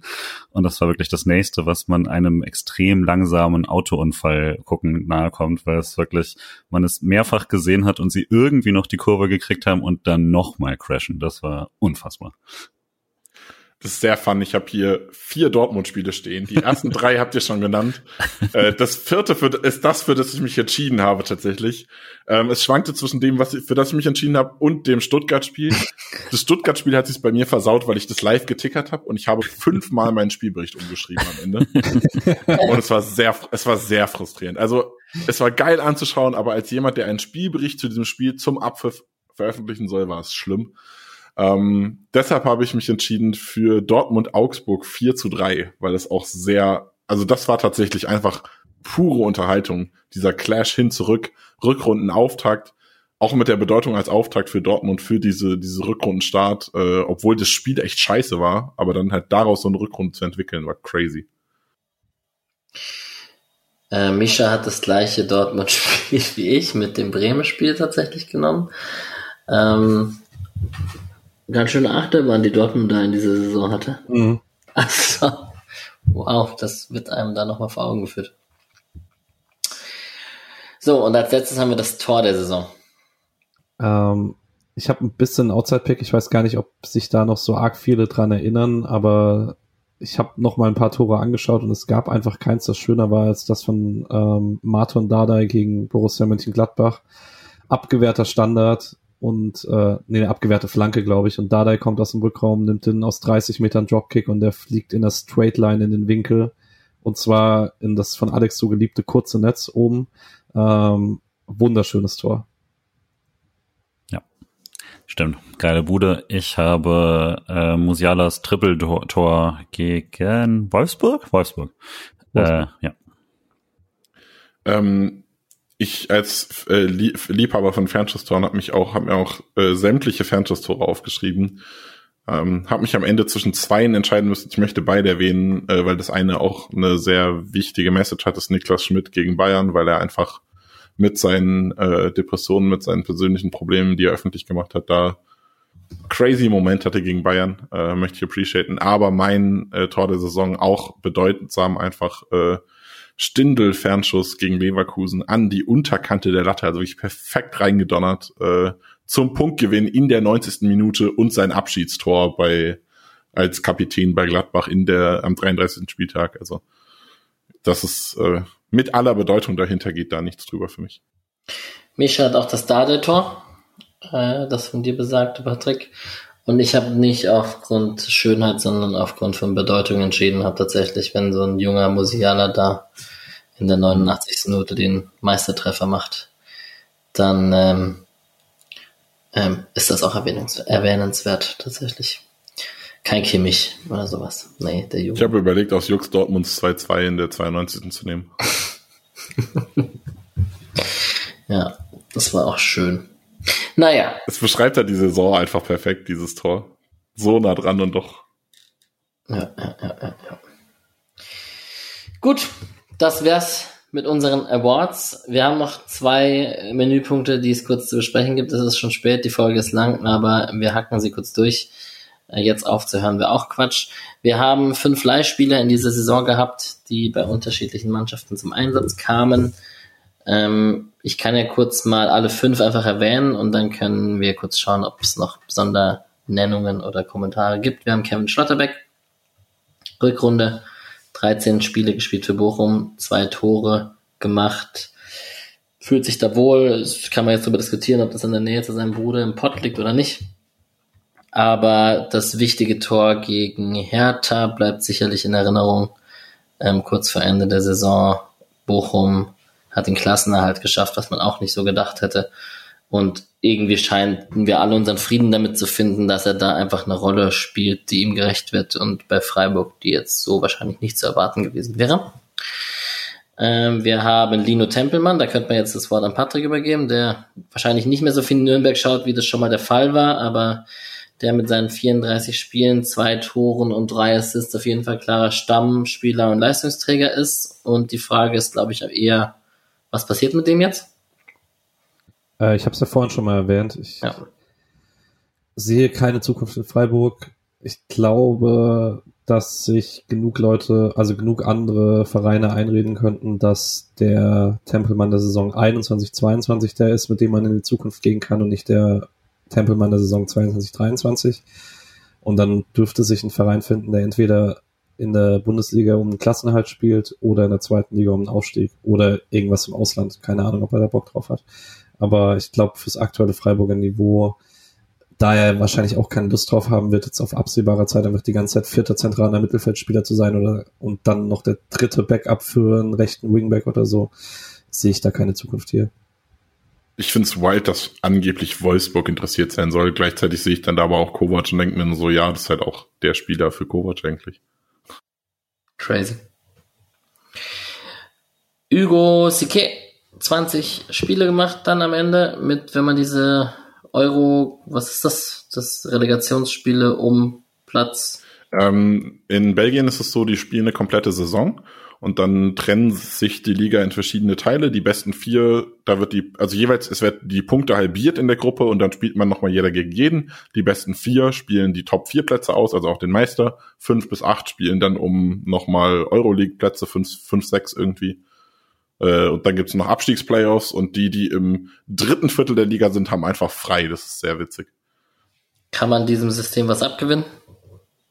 Es war unfassbar spannend. Ähm, in den letzten vier Minuten der Saison oder fünf Minuten ja. der Saison gab es drei Spitzenreiterwechsel.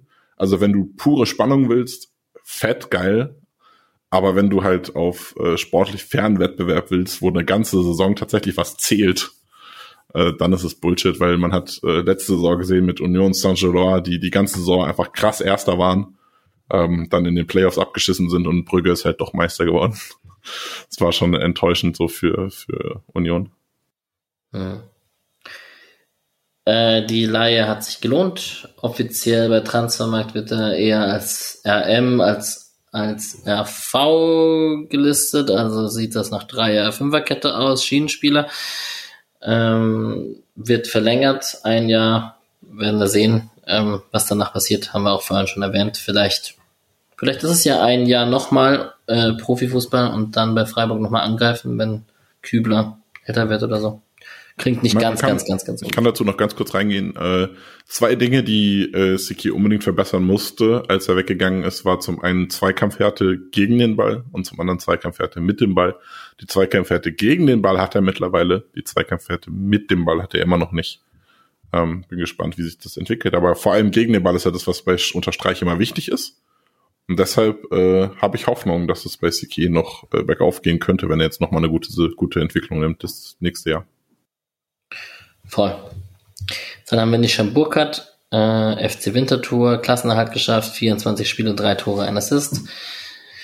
Hat jetzt, ist jetzt fest dahin gewechselt, ähm, hat sich bestimmt in seiner Karriere, gab es den einen oder anderen Zeitpunkt, wo man sich mehr erwartet hat von der Entwicklung von Nishan Burkhardt, aber jetzt ist es auf jeden Fall mal so, dass er eine neue sportliche Heimat gefunden hat und man ihm alles Gute wünscht. Ich glaube, damit kann man es belassen. Und Kevin Schade ist jetzt auch offiziell äh, mit Nachricht auf der SC-Homepage zum FC Bradford gewechselt. Das war davor mehr oder weniger auch schon klar. Ähm, ein Assist in 19 Spielen, auch oft klassische Joker-Rolle gehabt, aber auch sieben Spiele von Anfang an gehabt. Jetzt kommt Mark Flecken dazu. Äh, wurde irgendwie wild hin und her transferiert zwischen U21 und erster Nationalmannschaft jetzt in den letzten Tagen ähm, hatte da wohl auch mit ein bisschen Wehwehchen zu kämpfen. Aber auch wenn er jetzt nicht mehr offiziell bei Freiburg ist, verfolge ich das schon sehr interessiert, wie es um ihn läuft. Und ähm, jetzt mit Mark Flecken, vielleicht findet man ja mit Brentford ein neues Premier League mit Lieblingsteam. Zumindest geht es mir so ein bisschen. Brentford generell alles dazu gibt's, Alles dazu gibt es im Winter in der ehemaligen Folge.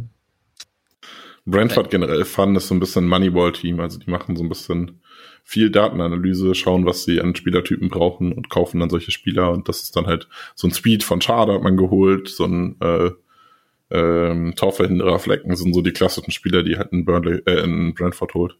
ist ganz ja, spannend als Projekt einfach.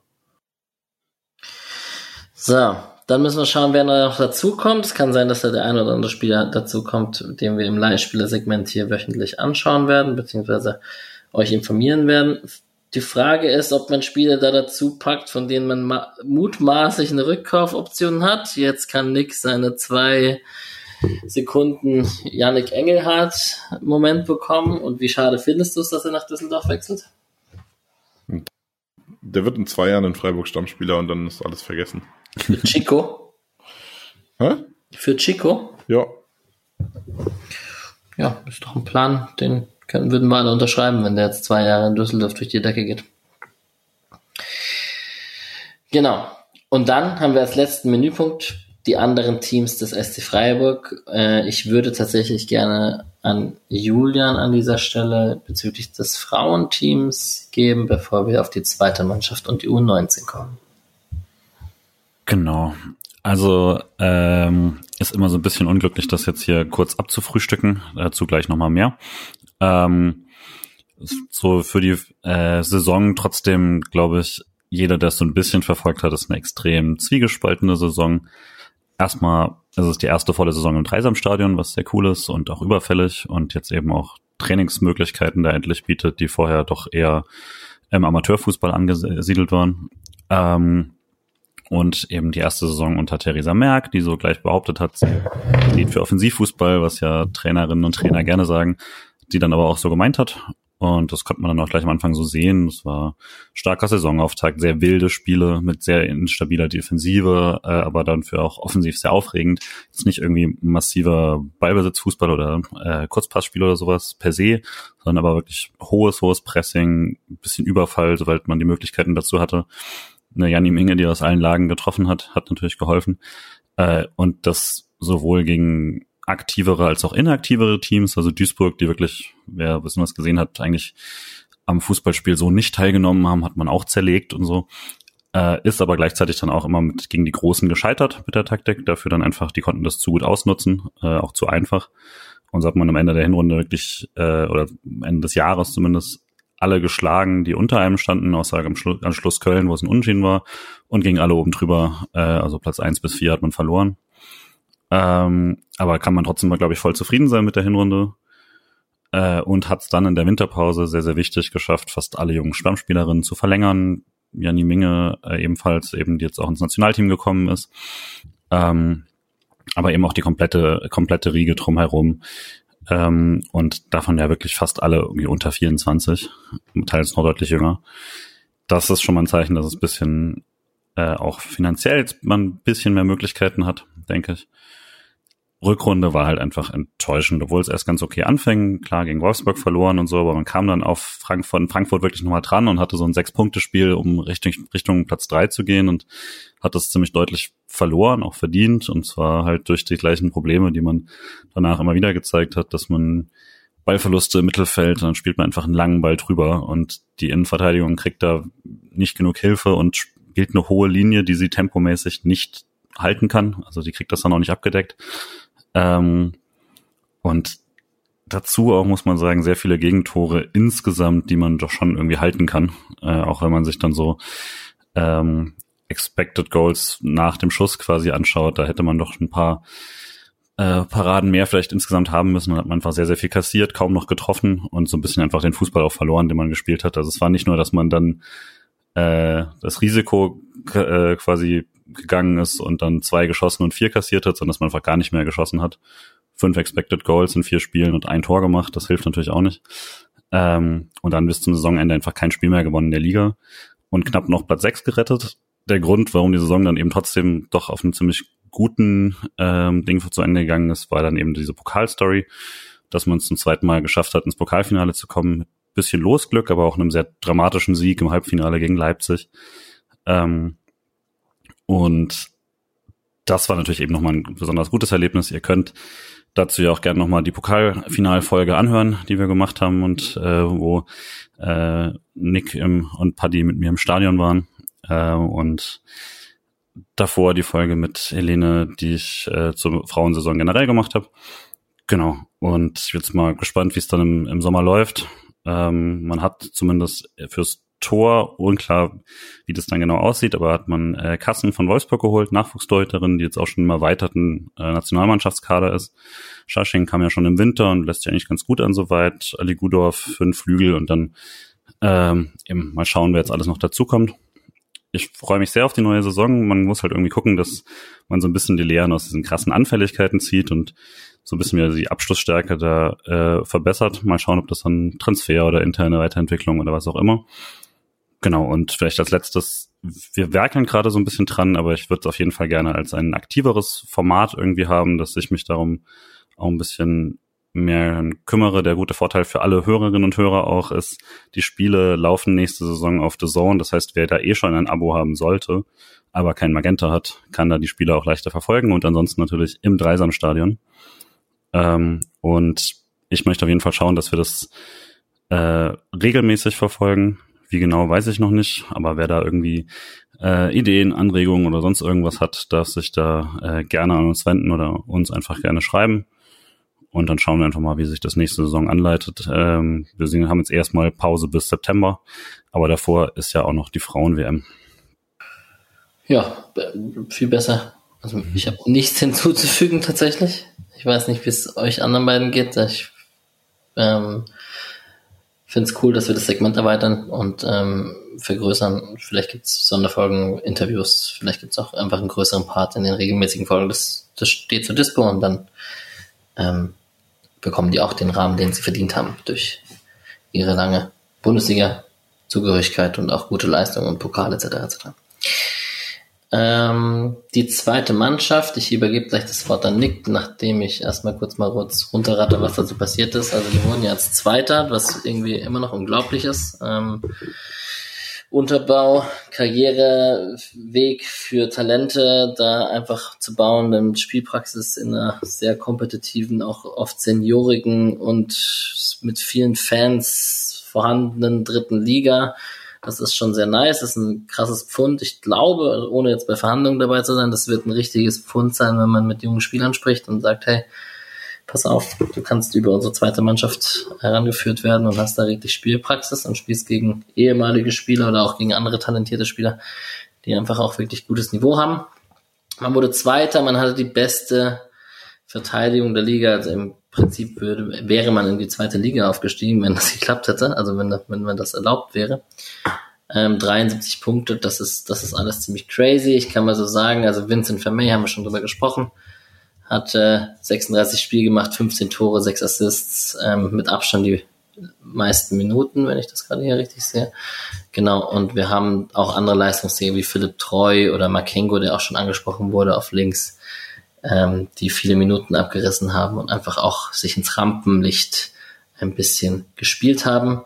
Ähm, am meisten gesehen hat, glaube ich, Nick von uns, ähm, so von der zweiten Mannschaft.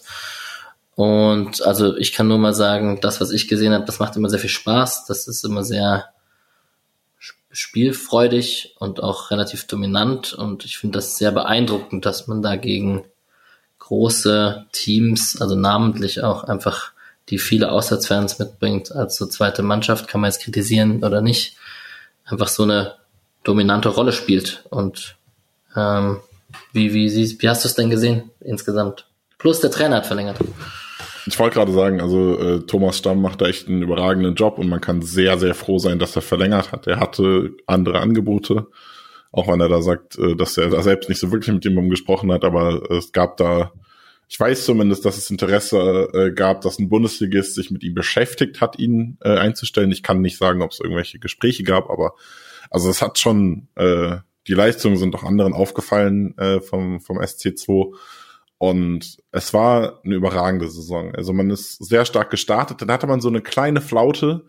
Ähm, spannenderweise genau in der Zeit, in der man Sique und Höhler unten runtergezogen hat. Also die haben da wirklich, die haben nicht mal individuell unbedingt schlecht gespielt, aber zu der Zeit lief es dann einfach auch nicht so beim bei der Mannschaft. Hat man zweimal verloren, zweimal unentschieden gespielt. Vor allem defensiv Probleme gehabt, sich zu stabilisieren. Ähm, ja, und dann, äh, das ist äh, ich würde gerne sagen, das ist meine Story, aber das ist einfach Fakt. Dann kam Yannick Engelhardt aus der Verletzung zurück und hat diese Defensive wirklich krass verbessert. Also es ist kein Scherz. Engelhardt kam zurück und hat wirklich sehr viel stabilisiert. Ähm, bin sehr gespannt, wie man das ersetzt. Äh, Thomas Stamm hat immer darüber gesprochen, dass er sehr viel kommunikativ ist, da sehr viel organisiert in der Defensive, im Mittelfeld. Die Kompaktheit zwischen den Ketten äh, viel von Engelhardt ausging. Ähm, das wird auf jeden Fall was sein, noch was man auch ersetzen muss, zusätzlich zu Vermeys Thorn, die gehen beide zu Düsseldorf. Ähm, kann sich Düsseldorf sehr freuen auf zwei coole Spieler. Ähm, ja, und dann haben sie sich halt aus so ein bisschen da rausgerettet und dann gab's zum Saisonende nochmal so eine kleine Flaute, könnte man fast sagen, so ein bisschen Dortmund ähnlich. Also man hat äh, man hat zum Saisonende hätte man die, die Meisterschaft äh, auf den Füßen gehabt, aber hat sich dann selbst so ein bisschen verspielt, weil man, weiß nicht, zu nervös war, zu jung, zu unerfahren. Ähm, hat dann aber am Ende nochmal richtig Druck gemacht, drei geile Spiele gemacht und äh, auch Elversberg hat geschlagen auf Platz eins, Da nochmal rangerückt und dann äh, wirklich sehr viel Druck gemacht, aber Elversberg blieb dann standhaft und hat die, die Meisterschaft verteidigt. Ähm, ja, zu den Spielern, äh, Alex hat gerade schon einige genannt. Ein Name, der noch nicht gefallen ist, ist Andy Hoti, der man von Inter Mailand ausgeliehen hat, ein Innenverteidiger, der jetzt wahrscheinlich auch in die zweite Liga gehen wird, wie man so aus so gerüchteweise hört, äh, hätte der SC gerne verlängert. Ähm, mit Schmidt, der aufrückt, wird man sich definitiv in der Innenverteidigung verstärken müssen, weil man jetzt eigentlich nur noch Rosenfelder hat, der auch ein tolles Talent ist. Ich glaube, Misha hat ihn vorher schon mal angesprochen. Äh, mag ich auch sehr, sehr gerne, wenn der nicht verletzt wäre. Der trainiert, glaube ich, schon seit der ist jetzt 20 und trainiert, glaube ich, seit drei oder vier Jahren bei den Profis mit, aber ist einfach immer wieder verletzt. Ähm, und dann hat man auch sonst ein paar tolle Talente. Das Problem ist aktuell, was ein bisschen schwierig wird für die kommende Saison, um da schon so ein bisschen hinzugehen, ist, dass eben kaum jemand nachkommt, weil der es keinen nicht so richtig einen älteren U19-Jahrgang gab. Der jüngere U19-Jahrgang ist jetzt abgestiegen. Das heißt, man muss auch irgendwie schauen, dass man es schafft, vielleicht da das eine oder andere Top-Talent, äh, talking about Noah David, vielleicht ein bisschen frühzeitiger schon die U23 zu integrieren.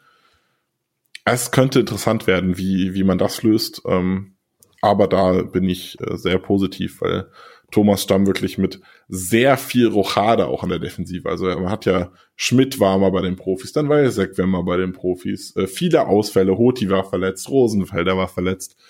Äh, Esequim war dann, glaube ich, zwischenzeitlich nochmal raus. Äh, Engelhardt, wie gesagt, hat Anfang, den Anfang der Saison gefehlt. Ähm, also waren wirklich sehr viele defensive Ausfälle, sehr viele Spieler, die immer mal wieder zu den Profis gerutscht sind. Und trotzdem hat er es geschafft, da ein, eine bombastische Defensive und die beste Defensive der dritten Liga zusammenzubauen. Und deshalb habe ich da wenig Sorgen, möchte aber halt erwähnt haben, dass es wirklich eine, eine taffe Aufgabe wird jetzt. Ich wollte noch einen Punkt machen, da wir spät sind, belasse ich es auch bei dem einen. Äh, man liest ja sehr viele Vergleiche mit der Bayern U23-Mannschaft von vor drei Jahren, glaube ich. Und ich finde es da schon nochmal wichtig, den Unterschied abzugrenzen, weil man hatte jetzt in dieser Drittligamannschaft in dem Stamm, der viele Spiele gemacht hat, Röhl von außerhalb, der wirklich Ablöse gekostet hat. Ähm, ansonsten Vermeer oder Guttau waren ähm, teilweise Stammspieler, teilweise Ergänzungsspieler bei anderen Drittligavereinen. Und der Rest kommt halt aus der eigenen Jugend. Und diese Bayern-Mannschaft, die vor drei Jahren Meister wurde, da waren sechs oder sieben Spieler in dem Teil, der viel gespielt hat, der die ordentlich Ablöse gekostet haben. Chris Richards, Davis hat da, glaube ich, zehn Spiele gespielt. Da wissen wir alle, wo das geändert ist. Da Jaku haben die für zwei Millionen geholt, extra für die Saison. Ähm, schon nochmal andere Liga, was man da mit der Fluktuation gemacht hat und das einfach aus dem eigenen Nachwuchs mit einem sehr guten Trainer aufgefangen. Absolut beeindruckend. Ja, und macht auch wirklich einfach spannend, die hier anzuschauen. Also, das ist einfach cool. Außerdem, und das muss man, darf man nicht äh, vergessen, hat Bayern 2 sich Wu Yong Yong geliehen vom glorreichen SC Freiburg für die Meistersaison. das stimmt natürlich. Yes, wir werden es äh, weiter verfolgen. Auch das äh, bekommt hier sein regelmäßiges Segment und ist natürlich auch spannend. Es gab schon das ein oder andere Spielergerücht französischer Innenverteidiger von Straßburg etc., ähm, was sehr spannend wird, wie man das macht in der nächsten Saison.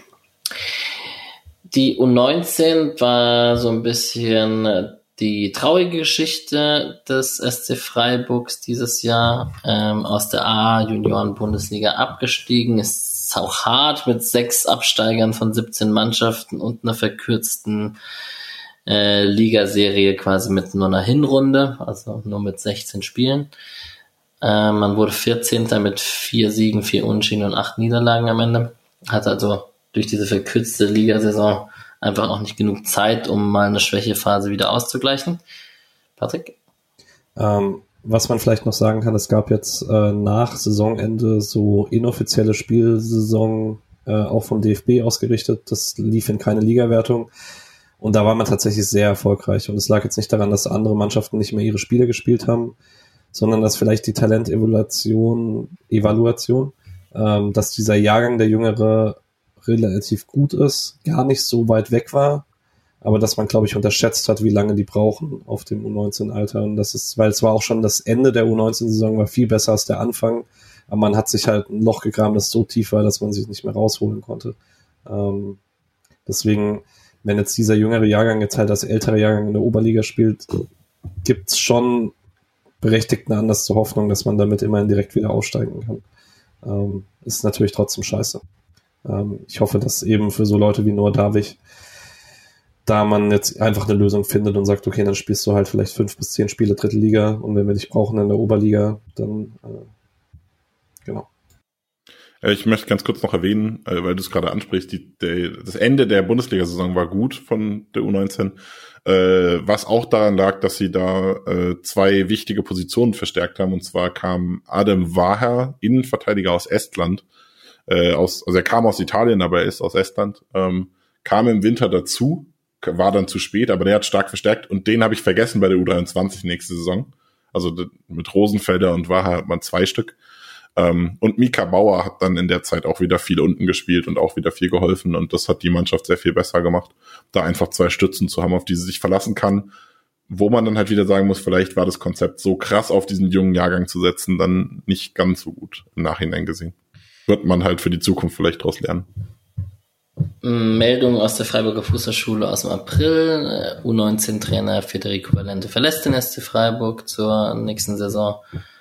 Äh, es übernehmen ab Sommer U17-Trainer Bernhard Weiß und U16-Coach Julian Wiedensohler. Ähm, Noah Davich vielleicht als letzten Namen noch erwähnen. Aufstrebendes Talent, Kapitän U17, Europameister geworden. Wie integriert man den? Wie macht man dem schmackhaft, in Freiburg zu bleiben und nicht internationalen Gerüchten zu folgen? Wir reden einfach nicht mehr über ihn, dann vergessen alle, dass er existiert. Okay. Er hat ja, er hat ja mit dem Finalspiel, äh, mit der verschossenen, vergebenen Topchance und dem verschossenen Elfmeter sein Bestes gegeben, um das Interesse zu mildern. Nein, äh, Top-Talent. Äh, ich glaube, Freiburg hat viele Argumente. Und ich habe das schon mehrfach gesagt, wenn ein kleinerer Bundesliga-Verein so ein riesiges Talent halten kann, dann Freiburg, weil man halt äh, die Reputation hat, junge Talente zu entwickeln, man hat die Drittligamannschaft und so weiter. Also man hat sehr viele Argumente, das einzige Argument, was man halt bei Freiburg nicht kriegt, ist, okay, zwei. Das eine ist die A-Jugend-Bundesliga und das zweite ist Geld. Aber da hoffe ich einfach drauf, dass David so weit am Boden geblieben ist, dass das passt. Ja, dem möchte ich mich anschließen. Ich glaube, wir haben's. Es sei denn, ich sehe anderes oder höre anderes. Ich möchte mit ein paar Worten von Urbu aufhören. Es war eine unglaubliche Saison. Der SC gibt uns seit zwei Jahren Gefühle, die man als SC-Fan kaum kennt und in seinem Fall auch manchmal einfach immer noch nicht wahrhaben will, beziehungsweise wahrhaben kann. Ähm, darf man manchmal, glaube ich, auch einfach nicht vergessen, was für eine Reise wir gerade erleben mit dem SC. Und vielleicht geht sie ja weiter im nächsten Jahr. Sie geht sicherlich weiter im nächsten Jahr, weil wir auch ein paar europäische Erlebnisse haben werden. Also, ich weiß nicht, ich träume von Liverpool auswärts. Ich weiß nicht, wie es euch geht. Ja. Wäre ähm, auch mein, mein Nummer eins Ziel, glaube ich. Genau. Aber da sind schon ein paar äh, attraktive Gegner auch wieder im Pott und ähm, die Bundesliga wird auch spannend werden. Äh, wir werden berichten, wir werden weiter Sonderfolgen machen. Vielen Dank für die ganze Unterstützung, die ihr liefert und auch an euch drei und an Mischa natürlich und an alle anderen, die hier sich in welcher Form auch immer beteiligen. Nochmal vielen Dank an dieser Stelle und eine schöne Woche, eine schöne Sommerpause. Bis zur nächsten Episode. Bald ist Flo Müller hoffentlich da. Ja. Macht's gut. Ciao. Wir hören uns. Ciao.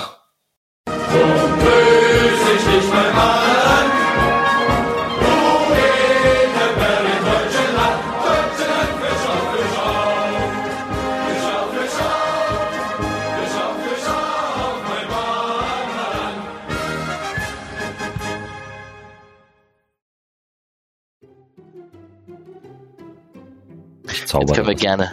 Jetzt können wir, genau. Mich, äh, Julian kann ja schneiden. Ah. Äh, Julian, ich fange meinen Satz nochmal an. Der da war. Der, ja, ja. Julian, schneid es mal bitte raus. Alex, du hast noch ein bisschen was nachgelesen zu ihm. Habe ich das? das war ich gerade nicht aufmerksam, das tut mir sehr leid.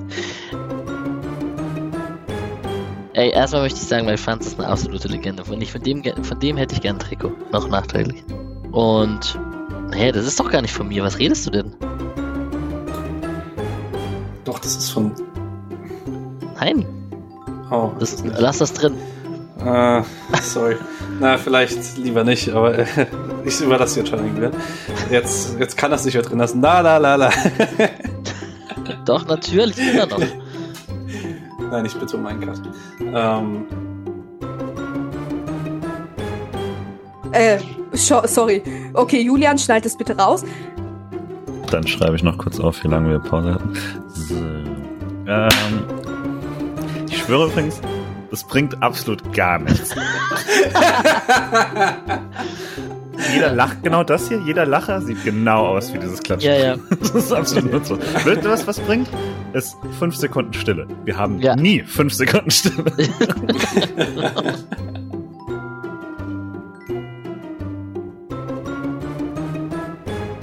was tatsächlich ist passiert, tun aber äh, äh, was passiert ist. Sorry. da musst du kurz, Julian. Jetzt bin ich völlig hängen geblieben. Julian, wenn du nicht schneiden kannst, schneide ich, ne?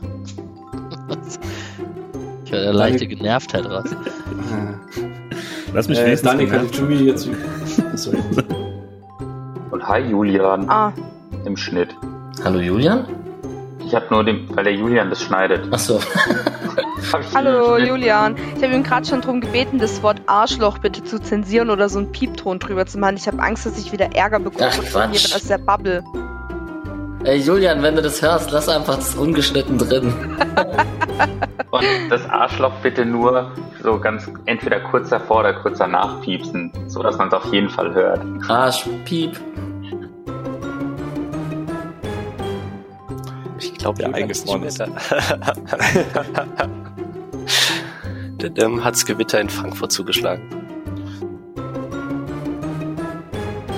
Julian, du hast äh, Verbindungsprobleme. Ich dachte, ich wär's gewesen. Äh, ich mache einfach seinen Punkt, weil Ja. ich den im Stadion auch gedacht habe. ähm, Ihr seid so Mein- gleich. Ach, es ist so Ja. schön. Ihr beide seid eingefroren. Nee. Ihr beide bewegt euch einfach überhaupt nicht. Okay, ich dachte schon, es gäbe Internetprobleme wieder. Nee, ähm. kurz bevor ich ins Spiel reingehe, Julian, bist du noch da? Ja, ich habe nur Probleme, aber es geht. Welches das Problem muss hast du denn? genauso drin bleiben.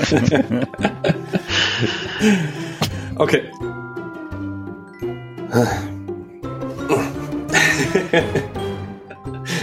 Let's go, lass mal pushen. okay. Julian, schneid es bitte raus. Von wo ist der Weißburgunder? Das muss ich noch kurz fragen. Ist er nicht vom Keller? Aus Briesach? Badische Winzergenossenschaft. Erinnert ihr euch noch an die Werbung früher im, äh, im Dreisamstadion mit Badischer dem Wein. Song für badischer Wein von der Sonne verwöhnt? Natürlich, das ist literally, ich würde sagen, wenn ich einen Song noch weiß, dann den. Nee, Also- bei mir ist noch Sportclub Freiburg und VAG. ich find tatsächlich- ich fand- ja, Badischer Wein war krass, auch Badischer Wein war, war einfach viel catchier. das. Das kam auch beim Public Viewing im Escholzpark. Sonne verwöhnt. Sehr schön. Schneiden wir rein. Nee, vielleicht eher nicht. Ähm, ja, dann hallo und herzlich willkommen zur Besprechung der letzten Folge von The Last of Us.